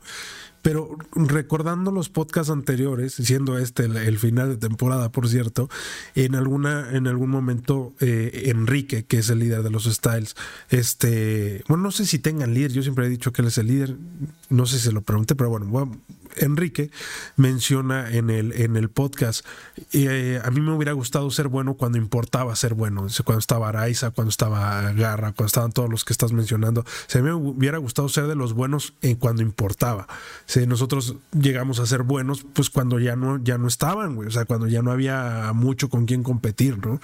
Entonces, ahorita que tú lo mencionas, creo que a ustedes les tocó la época dorada donde había equipos por todos lados, estaba Iconic, ¿cómo se llaman esos brothers? Iconic. Iconic, sí, ¿no? O sea, esos, esos brothers también estaban durísimos. Durísimos. y había muchos equipos, brasileños, mexicanos, gringos, de todos lados había equipos, y ahí sí importaba ser bueno, Araiza. Fíjate, estaba bien cabrón porque eh, la competencia estaba. Muchos decían que en el Play 3 había competencia, pero neta, los tiempos dorados de, entre Xbox, más bien de Battlefield 3, estaban en el Xbox 360. Porque el dinero estaba en el Xbox 360. Hicieron un torneo de un millón de dólares o algo, cien mil dólares, no sé, que lo ganó Epsilon, que Epsilon después se, se, se descompuso en Fnatic y fueron jugadores que, pues, españoles y jugadores que o sea, yo ni el caso, ¿no? O sea, era bueno, pero ya entre esa gama ya estamos hablando ligas Ya profesionales en toda la extensión, ¿no? Ajá. Entonces, por eso me cagaba que llegara un pinche manco y me decía, no mames, Araiza, eres una leyenda. Que la güey, no mames, no soy nada, güey. Entre buenos no soy bueno, güey. Y entre, escoria, pues obviamente voy a ser bueno, güey, porque también pendejos, güey. O sea. Estábamos en, las famosas burbujas que hablábamos durante estos episodios, ¿no? Eh, cuando estás en la burbuja, pues tú sí estás en el top, pero en la burbuja que sigue, pues eres uno más, güey. O sea, no, no, no destacabas, ¿no? Exacto. Entonces, hubo mucho dinero de por medio en Xbox 360, entonces había mucha actividad, como dices, había mucho tanto mexicano como gringo, como europeo, español. Entonces, estaba bien interesante porque fue la primera vez que yo decía, ah, quiero ver un juego de alguien jugando. O sea, para mí el concepto de Twitch, todo eso se me hace una pendejada, es como que me acaso. Entonces, este, ahí sí como que empecé como a involucrarme que, ah, la va a jugar Epsilon contra Iconic. Este, y no, pues, los juegos súper intensos, pues, o sea, de que el vato apenas está viendo una cabecita, y lo mató o, murió. Y es como que, ese yo apenas si lo vi, o sea, yo, y es como que, ah, qué, qué, chilo, o sea, y me, sentía esa emoción de que yo quiero jugar con esas, con esas personas. Claro. Entonces, en los post se metían ellos y de repente estaban desbalagados y pues ellos mantenían el balance, pues no se ponían juntos, a veces sí, pero de que dos nomás y otros dos en el otro lado y ya pues los demás de que USSR, de que 101, de que Warcry o de que de Business y se ponía bien intenso. Sí, sí. Entonces, este, como yo jugué mucho Squad Rush y jugué de que todos los, los fundamentos que aprendí en el pasado para cuando ya este, teníamos BPR y jugamos contra contra USSR que está, o sea, de inicio BPR yo lo formé con la idea, no voy a jugar con mexicanos, no voy a robar entre comillas jugadores para después decirte que te gané, o sea, pinche falta de respeto, o sea, eso nunca fue una persona sin honor. Entonces, este, cuando jugamos con USSR fue porque ya de plano fue grilla, grilla, grilla y no nos los quitábamos de encima, se nos metían en las paris, Barrelog no me bajaban de pendejo, no que tenía Rapid Fire. Cuando jugamos, a mí se me cayó el, internet y ya no, y fíjate, o sea, me recuperé, volví a entrar y los hicimos cagada 6-0. Jugamos eh, Gran Bazar, jugamos Metro y jugamos este Canales de Nochar.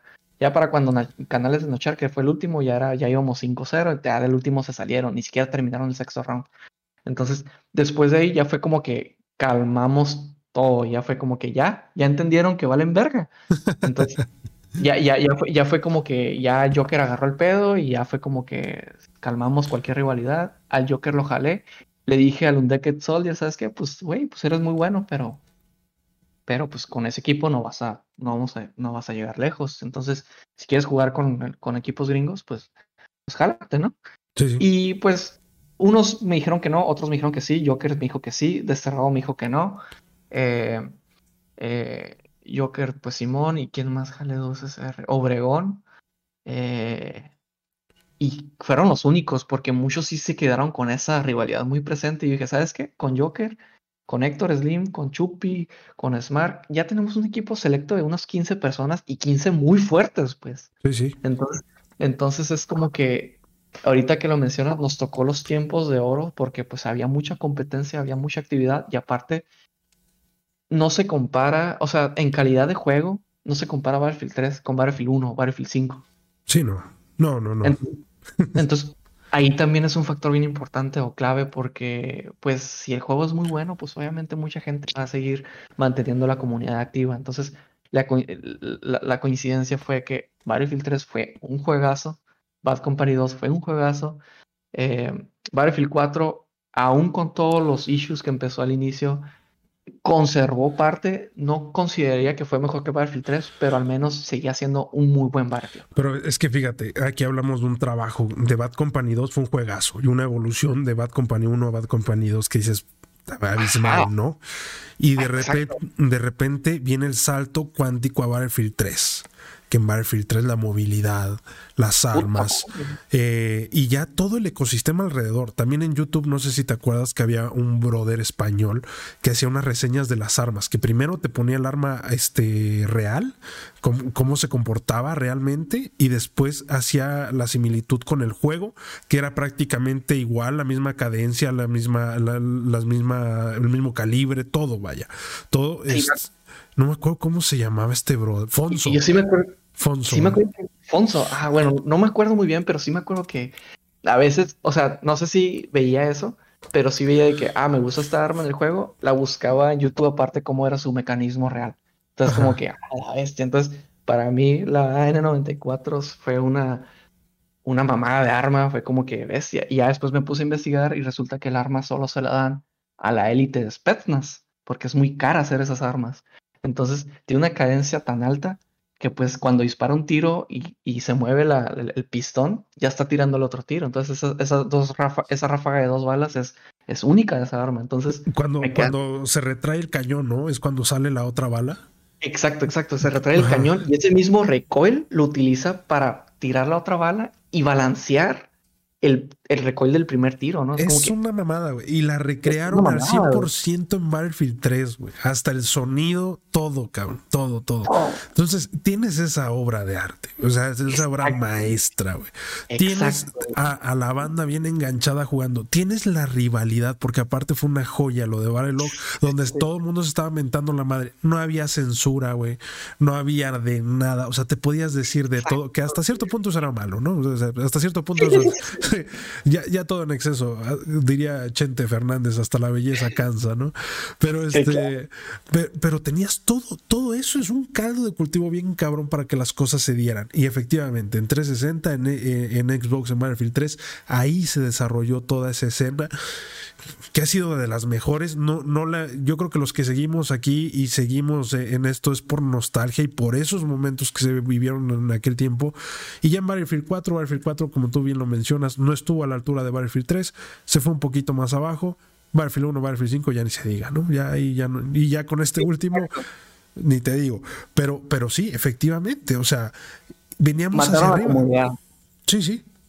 Entonces, o sea, estaba todos, todos esos factores de que Barlo no había censura, las rivalidades, la actividad. Era puro chamaco pendejo con un Xbox y el tiempo. había dinero de por medio, había dinero de por medio. Entonces, es como que estaba todo, estaba el, set completo para que se diera lo que se dio. Y la verdad fueron tiempos que yo voy a recordar toda mi vida. Y, y las amistades que hice, aún sigo teniendo este, eh, compañerismo con ellos y, y, me tocó un amigo de La Paz, eh, BPR José, eh, lo conocí pues jugando y me tocó que, que viniera a, acá a Baja California a visitarme y fue como que, órale, acá estuvo bien curioso porque se quedó a dormir a mi casa y todo, y fue que su mamá de que, oye, vas a ir con alguien que no conoces acá, y como que estaba sospechosa acá la señora, y sí, no, señora, no hay pedo, aquí vivo, mira, aquí estoy, todo bien acá, y, ya fue como que agar, conseguimos dos teles y nos pusimos a jugar Battlefield, es como que Barto lo pudimos haber hecho en la casa, pero seguimos jugando Battlefield porque pues eso es lo que hacemos, ¿no? Claro, claro. Total de que, de que eh, cuando digamos, eh, todo eso fue, digamos, los tiempos de oro, eh, los empezó a surgir de que para Battlefield 4, ¿qué va a pasar? Entonces, Aldo menciona de que ya eh, como que sí éramos, estábamos con ellos apoyándolos, pero no éramos 101 porque pues eran, éramos como los, los préstamos, ¿no? Como él lo menciona.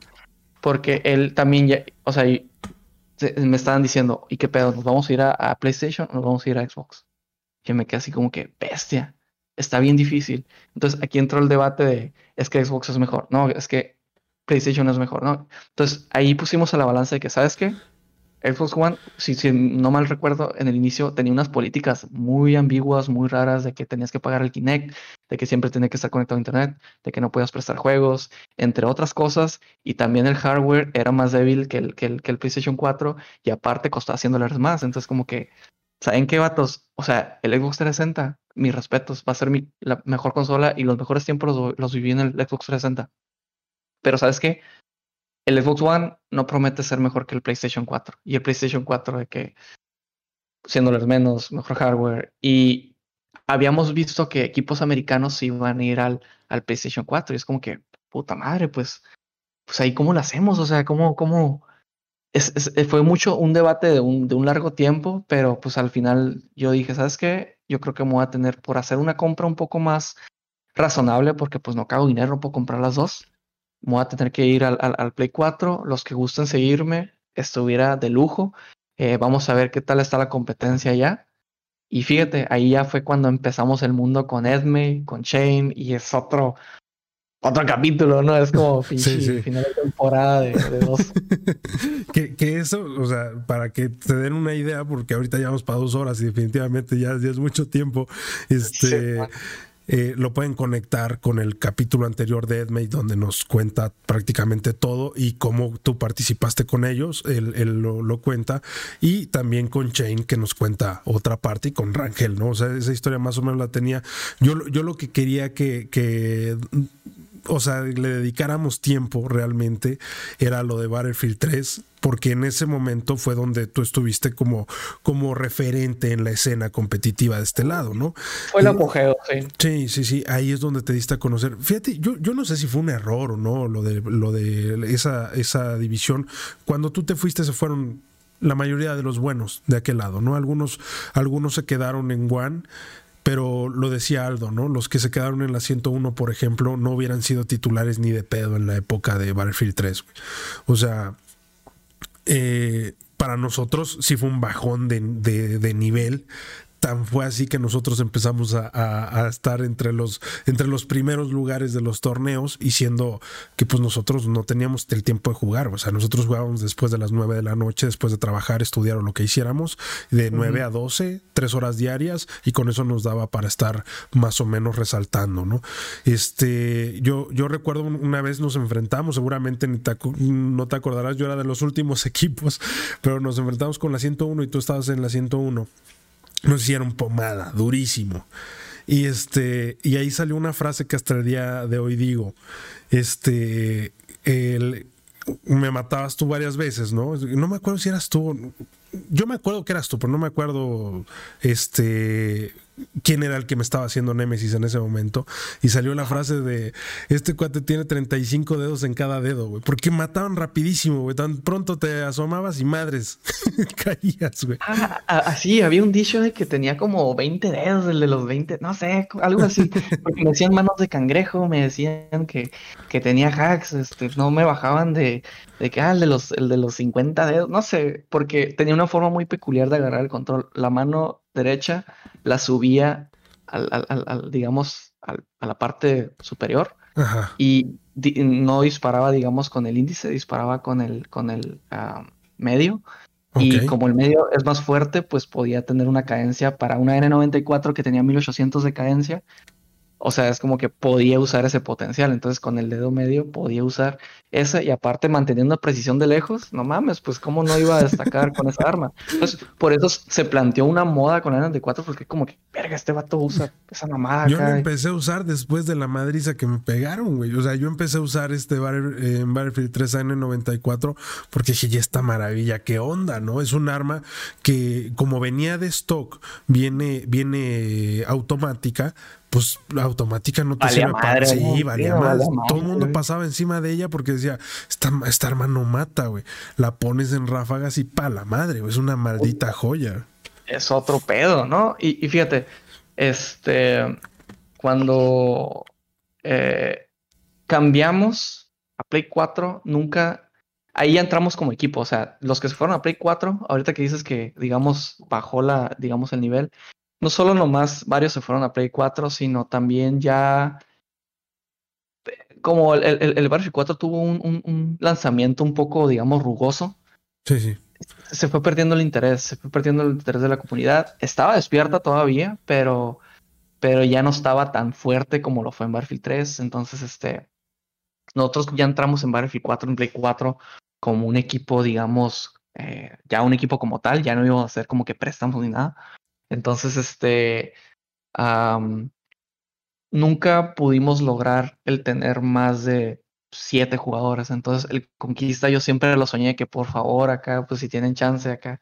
Si fuera rico, los hubiera comprado el Play 4 a cada uno de los de los jugadores para que jugáramos y, hubiéramos hecho, digamos, una presencia más, más eh, completa en Conquista, en, en, mapas grandes, ¿no? Pero pues no, nunca se logró porque pues también ya unos estaban, digamos, entrando a la carrera, cosas de la vida, entonces pues como que pues ni pedo, ¿no? O sea, iris what iris.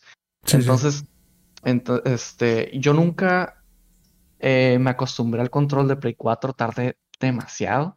Y iniciamos jugando de Fuse, jugué con Esme, con Chain, con este, había una dueta que me encantaba verlos jugar, el Mexican y, Enjoy Water, o sea, Enjoy Water era mío y Tlaloc era de, de, de Edme. Puta, me, me, me, fascinaba verlos porque los dos se divertían mucho y me daba risa cómo se divertían en un juego bien serio, en un, en un pleno torneo. Y, y, este, eso mantenía, digamos, la moral alta, pues, porque yo no era alguien que mantenía la moral alta, pues yo era como que me encabronaba, es como que no, no mames, y es como que esos eran mis, digamos, mis problemas como líder, porque yo no quería ser líder, pero pues era impuesto porque pues soy el que empezó la idea y pues se me impuso la responsabilidad y pues dije, pues ni pedo, ¿no? Va. Pero este, yo era un soldado nomás y ya. Eh, batallé mucho en adaptarme con el control de Play 4 y estaba pensando seriamente en conseguirme como un adaptador y tener el control de Xbox 360, pero nunca lo hice y fue como que, pues, ya, ya me voy a acostumbrar con este. Y, y, pues ya en Battlefield 4 fue como que ya no perdió un poco de momentum en general. Eh, sí estuvimos muy, muy activos en la parte de Fuse y ya nos quedamos nosotros con puros 5 contra 5 y este ya fue cuando conocimos a Rangel, conocimos de que eh, los, no sé, otros equipos y, y los, ¿cómo se llama? Um, Easy se formó, estaban los Almighty, estaban los, eh, unos de unos tal Minimex, que estaba el Tempe y esos vatos, y pues jugamos contra ellos y, y pues ganábamos, ¿no? Y fue como que iniciamos fuerte en Play 4, en Defuse en Infantería, pero como nunca tuvimos vehículos y nada de eso, pues fue como que, bueno, pues Esme y yo hablamos, fue como que no, pues cáiganle al, al, al, al, al, al clan y pues ustedes son como que una escuadra de infantería, pero inevitablemente un team con un mal líder, o sea, yo, y con otro líder como que pues no, no surgió química, aunque sí, hubiera buen nivel, no, no hubo química total, y yo dije, ¿sabes qué? Pues ya nosotros nuestro pedo, ustedes, ustedes su pedo, porque pues en lo que a mí respecta, yo siento que si la infantería sale, es por nosotros y no por ustedes, ese era como que mi, mi problema. Entonces, entonces, este, es, me dijo, ah, pues, pues, ¿sabes qué? Pues tú por, tú por tu lado, si quieres, y ya, pues, eh, por la paz, ya, pues, nosotros nos encargamos de, de, conquista y pues Simón, ¿no?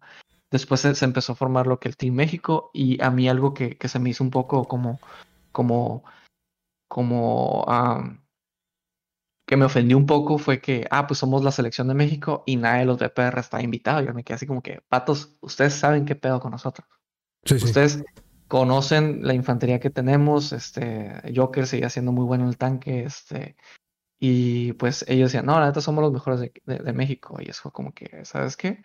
Pues, ¿qué pedo? O sea, y jugamos un, creo que fue un 7 contra 7, Shanghai, Breaker y, y este, Operación Locker, y fue como que de, entre riña que se armó una rivalidad, eh, pues era entre Chain el equipo de Chain, que era, eh, eran varios, eran como cuatro, eran muy buenos. Spartan Mex, estaba eh, Teammate, era muy bueno, un americano. Estaba, oh, mi jugador favorito, ese, mis respetos, Aldo Reyes.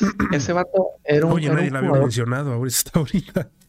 No, ese para mí es el mejor jugador que he visto en Battlefield 4 en toda mi vida, en toda mi, mi, carrera, porque el vato era un jugador muy versátil y por versátil me refiero a que usaba el chopper, usaba el tanque, era infantería, siempre estaba con el, con el ingeniero y manejaba, usaba la M4 como si fuera una M16. O sea, yo me pegaba con él de lejos el tiro, yo con el M16, porque siempre usé ráfagas, y él con el M4. Es como que, vato, no me puedo pegar el tiro contigo si tú tienes el M4, o sea, no se compara. Y nos pegamos el tiro, y el vato me snipeaba también con el Smaug, con el bazooka. Ajá. Y, y, me queda así como que, wow, este vato, la verdad, mis respetos. Fue como que el jugador que yo digo, ¿sabes qué? Rangel es muy bueno, pero Rangel es como un, jugador caótico en el sentido de que hay un desmadre y el que va a salir vivo va a ser Rangel. Pero el que mueve el equipo, el técnico, o digamos como el Iniesta, le voy a decir que es Aldo Reyes. Y la verdad, me encantaba cómo jugaba ese vato. Y después, pues también desapareció de la escena. Era un jugador de Chain, creo o de, no estoy seguro. Y, este, este, pues ya desapareció. Ya nosotros, pues salió el Battlefield 1 y ya fue como que, ¿sabes qué? Pues fue muriendo, fue, fue acabando todo y ya. ¿Ya pues, no lo jugaron ustedes Battlefield 1? Yo sí lo jugué, pero ya estábamos completamente fuera de, de lo que fue la, la, competencia. Pues ya está. Ah, de hecho empezamos a jugar Destiny y, y otras cosas. Y ya simplemente. Ah, empezamos a jugar Rainbow Six. Pero ya completamente Battlefield entre el 1 y el 5 ya pues pues ahora sí que lo mataron, lo enterraron y lo dejaron en un, en un baúl así como lo escupieron y, ya pues no. Cambió mucho para ese momento, ¿no? Cambió mucho, sí, Y ni se diga, eh, te digo, actualmente, desde Battlefield 5 se, venía, se veía la tendencia, ¿no? Eh, Battlefield se había distinguido por, ser, eh, en general el arte de Battlefield era más serio, ¿no? poco maduro, se podría decir. Y, y, de repente ahorita ya hay mucho color, están... los, los operadores de ahorita con una sonrisa, ¿no? Están, están muy, muy, muy Fortnite. Fortnite, exacto. Está, está muy, o sea, ya no somos el target nosotros, definitivamente. Muy, plástico, muy plástico, lo siento. Sí, sí, sí. Y yo creo que imagínate lo frustrante que debe ser para los desarrolladores que, que ahorita la prioridad no, no es desarrollar su idea, sino entrar en un mercado Vender. sí, vender y, entrar a huevo, o sea, porque se, ve forzado, se ve que, o sea, sacaron el sistema de clases para meter este, este nuevo sistema que está horrible, la verdad, está, es malísimo. Yo, yo, a mí lo único que me hace ilusión es Portal, por Battlefield 3, porque nosotros yo no pude narrar una, una, partida de Battlefield 3, ni, ni tenía idea de, de, hacerlo. Y la verdad es que sí me hace mucha ilusión que tengamos las herramientas para poderlo hacer ahorita, ¿no? Evidentemente un poco de la nostalgia. Seguramente este será mi último Battlefield, porque también uno no puede estarle dedicando tantos años a esto que no te deja nada. Entonces, tarde o temprano lo tienes que soltar, ¿no? Este, entonces, es, es, es, lo que me hace ilusión. Vamos a cerrar con un torneo de Battlefield 3, comentar eso, irme con eso. Yo me tocó vivirla, no ser parte de, de, la época de oro, estaba yo lejos de, de, ese nivel, pero me tocó verla como un admirador, ¿no? Como alguien que, que, está viendo un gran nivel de gente que le está dedicando mucho tiempo, de que está explotando un juego a su a lo máximo que les puede dar y, y es y es bonito sentarse en una grada y ver cómo cómo, los, los, buenos jugadores, los mágicos, empiezan a hacer lo suyo, ¿no? Este, Vamos a cerrar este, este podcast, brother. Con esto cierro el año, no voy a volver a hacer otro podcast. La verdad, este, a mí me hacía mucha ilusión poder platicar contigo desde que lo dejaste en un comentario en YouTube y me dijeron en Discord y después me mandó un mensaje Volcon. ¿Volcon se llama? Eh, no me acuerdo. Te etiquetó él en una de nuestras publicaciones donde te mencionaban en de la SBL y llegaste a comentar. Pero bueno, le mando saludos a ese brother porque me mandó un mensaje el sábado y me dijo, oye, este, inviten a Araiza, tiene muchas cosas que decir, mucha experiencia. Y digo, no, pues por mí, claro. Pero bueno, qué bueno que se dieron las cosas, hermano. Algo con lo que quieras cerrar en este momento tu episodio. No, pues la verdad, Muchas gracias por, por, la oportunidad. La verdad, un saludo a todos. O sea, los tiempos de oro nunca se olvidan. Las amistades que hice, las rivalidades que se, que se cerraron, este, las, las habilidades que desarrollé, porque también fueron habilidades de todo tipo. Este, fue un episodio agridulce para mí, pero definitivamente va a ser algo que marque mi carácter de por vida. Y pues, este, la verdad, mis respetos a los líderes como Aldo, como Shane, como Edme, porque ellos siempre tuvieron la paciencia para manejar a la gente, siempre tuvieron la paciencia para eh, fomentar el, trabajo en equipo y yo la verdad siempre fui un alguien un poco conflictivo con gente que a la primera vas para afuera, vale verga. No quiere estar lidiando con ese tipo de cosas. Entonces, este, pues pues no, pues muchas gracias por la oportunidad. Este, la verdad, yo ansío también estar en Portal. Sí planeo este, conseguirme, yo creo que, no sé si en PC o en Play 5, todavía estoy ahí en esa duda. Estoy también tentado con el Xbox porque está Halo, entonces, este, pues no sé, ya veremos, digo un ciego y pues, este... Una última pregunta, Araiz, antes de que te vayas. Con la madurez de ahorita y el tiempo de y el tiempo que tenías hace 10 años, hace 10 años más o menos, bueno, sí, por ahí. Sí. Este, y la madurez que tienes ahorita, ¿ustedes hubieran llegado a, a ser jugadores profesionales, se puede decir, o mínimo estar a la altura de, de Iconic? Ah, está, ok, vamos, eh, para ponerme en contexto, suponiendo que es Battlefield 3, hice ese tiempo con...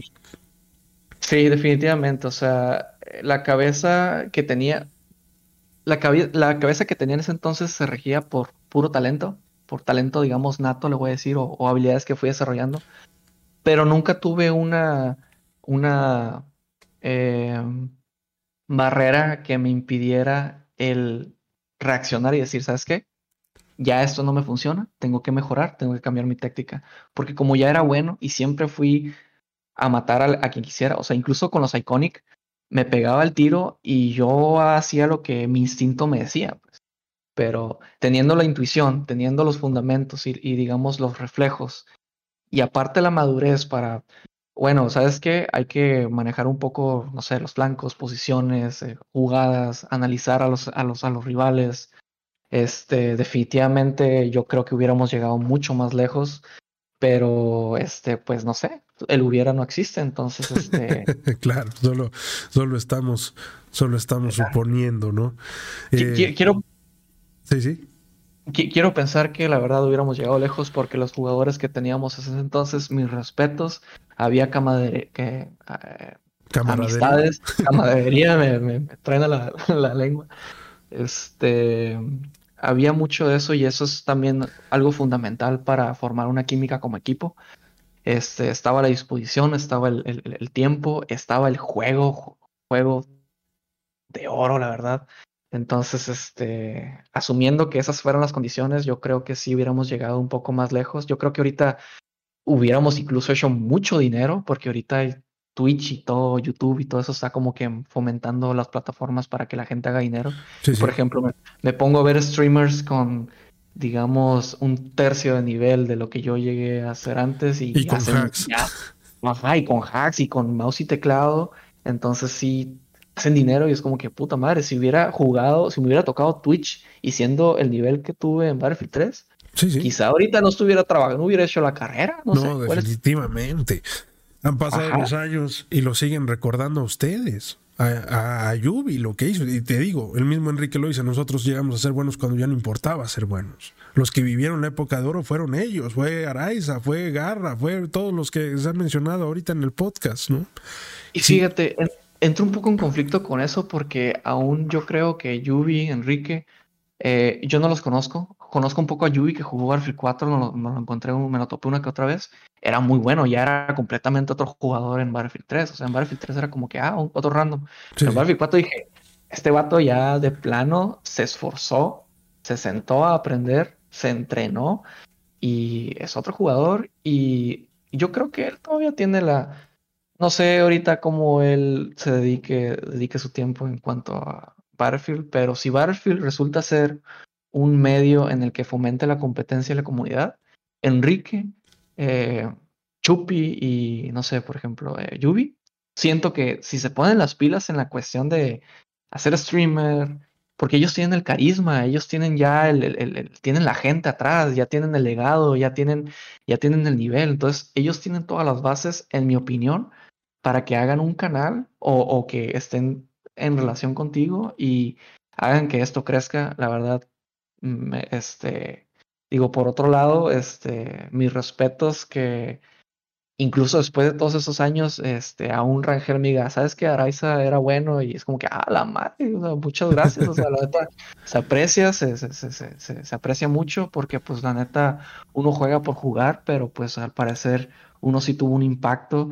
incluso Eric 5 en ese entonces tenía rivalidad conmigo y si en algún momento mi nivel le sirvió para que mejorara o si yo a alguien le enseñé algo a alguien para que mejorara, pues la verdad espero que haya sido la mejor manera y, pues cualquier tontería que dije en mis, en mis etapas, digamos, de inseguridades, pues no fue nada en serio, fue dentro del juego y pues la verdad, todos los compañerismo eh, que viví, puta madre, lo voy a recordar toda mi vida. Mis hijos lo van a saber y, y es algo que yo tengo muy guardado, muy este, muy este, algo muy personal, la verdad. Fíjate que es una de las ideas por las que empecé este podcast, que de repente me fue llevando dentro de polémicas y ya cuando tenía la atención de la banda empecé a contar la historia ya y cada quien empezó a contar su propia historia. Si esto se lo cuentas a un compa de trabajo ni te entiende. O sea, si esto se lo cuentas a tu primo, a tu tío, a tu vecino, a quien sea, te van a ver con cara, este güey está loco. O sea, no, le digo, le, digo a mi morrita, mira, a veces ha pasado la situación en que se arman las retas de que mm, dice un compa, eh, güey, traigo un Xbox y jugamos este Call of Duty. Pues Call of Duty y Battlefield no es muy diferente en cuestión de shooter. Entonces, la neta, todos me pelan en Call of Duty acá y es como que, eh, no, pues Kyler Rice y la madre, ¿no? Y es como que, pues no saben mi, mi background, ¿no? Sí, sí. Y jugamos y pues yo estoy cotorreando con ellos porque pues o sea, ellos están jugando apenas empezando a jugar y es cotorreos como empezando a agarrar un control por primera vez en su vida o, están emocionados porque les está gustando el Battlefield 1. Es como que, vato, no viviste esto. No sabes nada. No sabes nada, es como, estás en la punta del iceberg. Entonces, se me hace bien chistoso cuando un amigo dice, ah, todos me la pelan en Halo o en Call of Duty. Y es como que termino yo estando ahí en, el, en, el, en la reta y es como que, ¿qué chingados hacías, vato? ¿Qué, qué pedo contigo? ¿De dónde saliste? ¿Qué ¿Por qué? ¿Cómo acá? Y es como que, güey, pues jugué mucho. era, era un ñoño en, ese entonces. que, son historias que, que, la neta nadie más entendería. Y la banda que disfruta esto y que está viendo, está viendo los podcasts o lo está escuchando en Spotify o que sigue la página, mm, es banda que valora lo que hacemos y el tiempo que le dedicamos, ¿no? A ser buenos y a desarrollar el nivel que al que llegamos o el que llegaste tú y lo que estamos haciendo nosotros, ¿no? Entonces, creo que entre locos nos entendemos y por eso, por eso esto está gustando. Con esto voy a cerrar este programa. Araiza, muchísimas gracias por tu tiempo, hermano. Este, ya rebasamos las dos horas. Este es el final de temporada. Espero les esté gustando lo que hicimos. Hasta acá va a llegar la, la plática. Quedan muchos temas pendientes. Esperemos eh, retomar este programa después. Fíjate que, que, inclusive me contaba Yubi que estuvo en una gaming house y que ya estaba él eh, con un paso a, a, ser un profesional y que de repente algo pasó, pero le dije, ¿sabes qué, brother? Eso me lo cuentas en otra ocasión porque si no, nos vamos a amanecer, ¿no? Entonces, este, hasta acá la vamos a dejar, Araiza. Eh, ya te había preguntado si quería cerrar con algo, pero bueno, ¿quieres cerrar con algo, brother? Este, no, pues un saludo a toda la banda, la neta. Me da gusto que la comunidad esté viva y pues eh, un saludo a todos. Muchas gracias por la, por la oportunidad, Wallace. No, nada que agradecer, hermano. Al contrario, esto quedará guardado, quedará guardado, ¿no? Cuando, cuando estemos más viejos nos vamos a acordar de estas pláticas, va a estar bien chingón. Eso espero. Sí, claro que sí. Claro que sí. es una joyita para mí toda esa historia. Unos años muy buenos, la verdad. Sin lugar a dudas. Bueno, raza, ya saben, si les gustó el video, dejen su manita arriba, un comentario, compártanlo. Este fue un gran episodio, un gran cierre de temporada. Estamos en contacto. Nos vemos en el torneo de Halo, raza, eh, la próxima semana. Estamos en contacto. Saludos y bye, banda.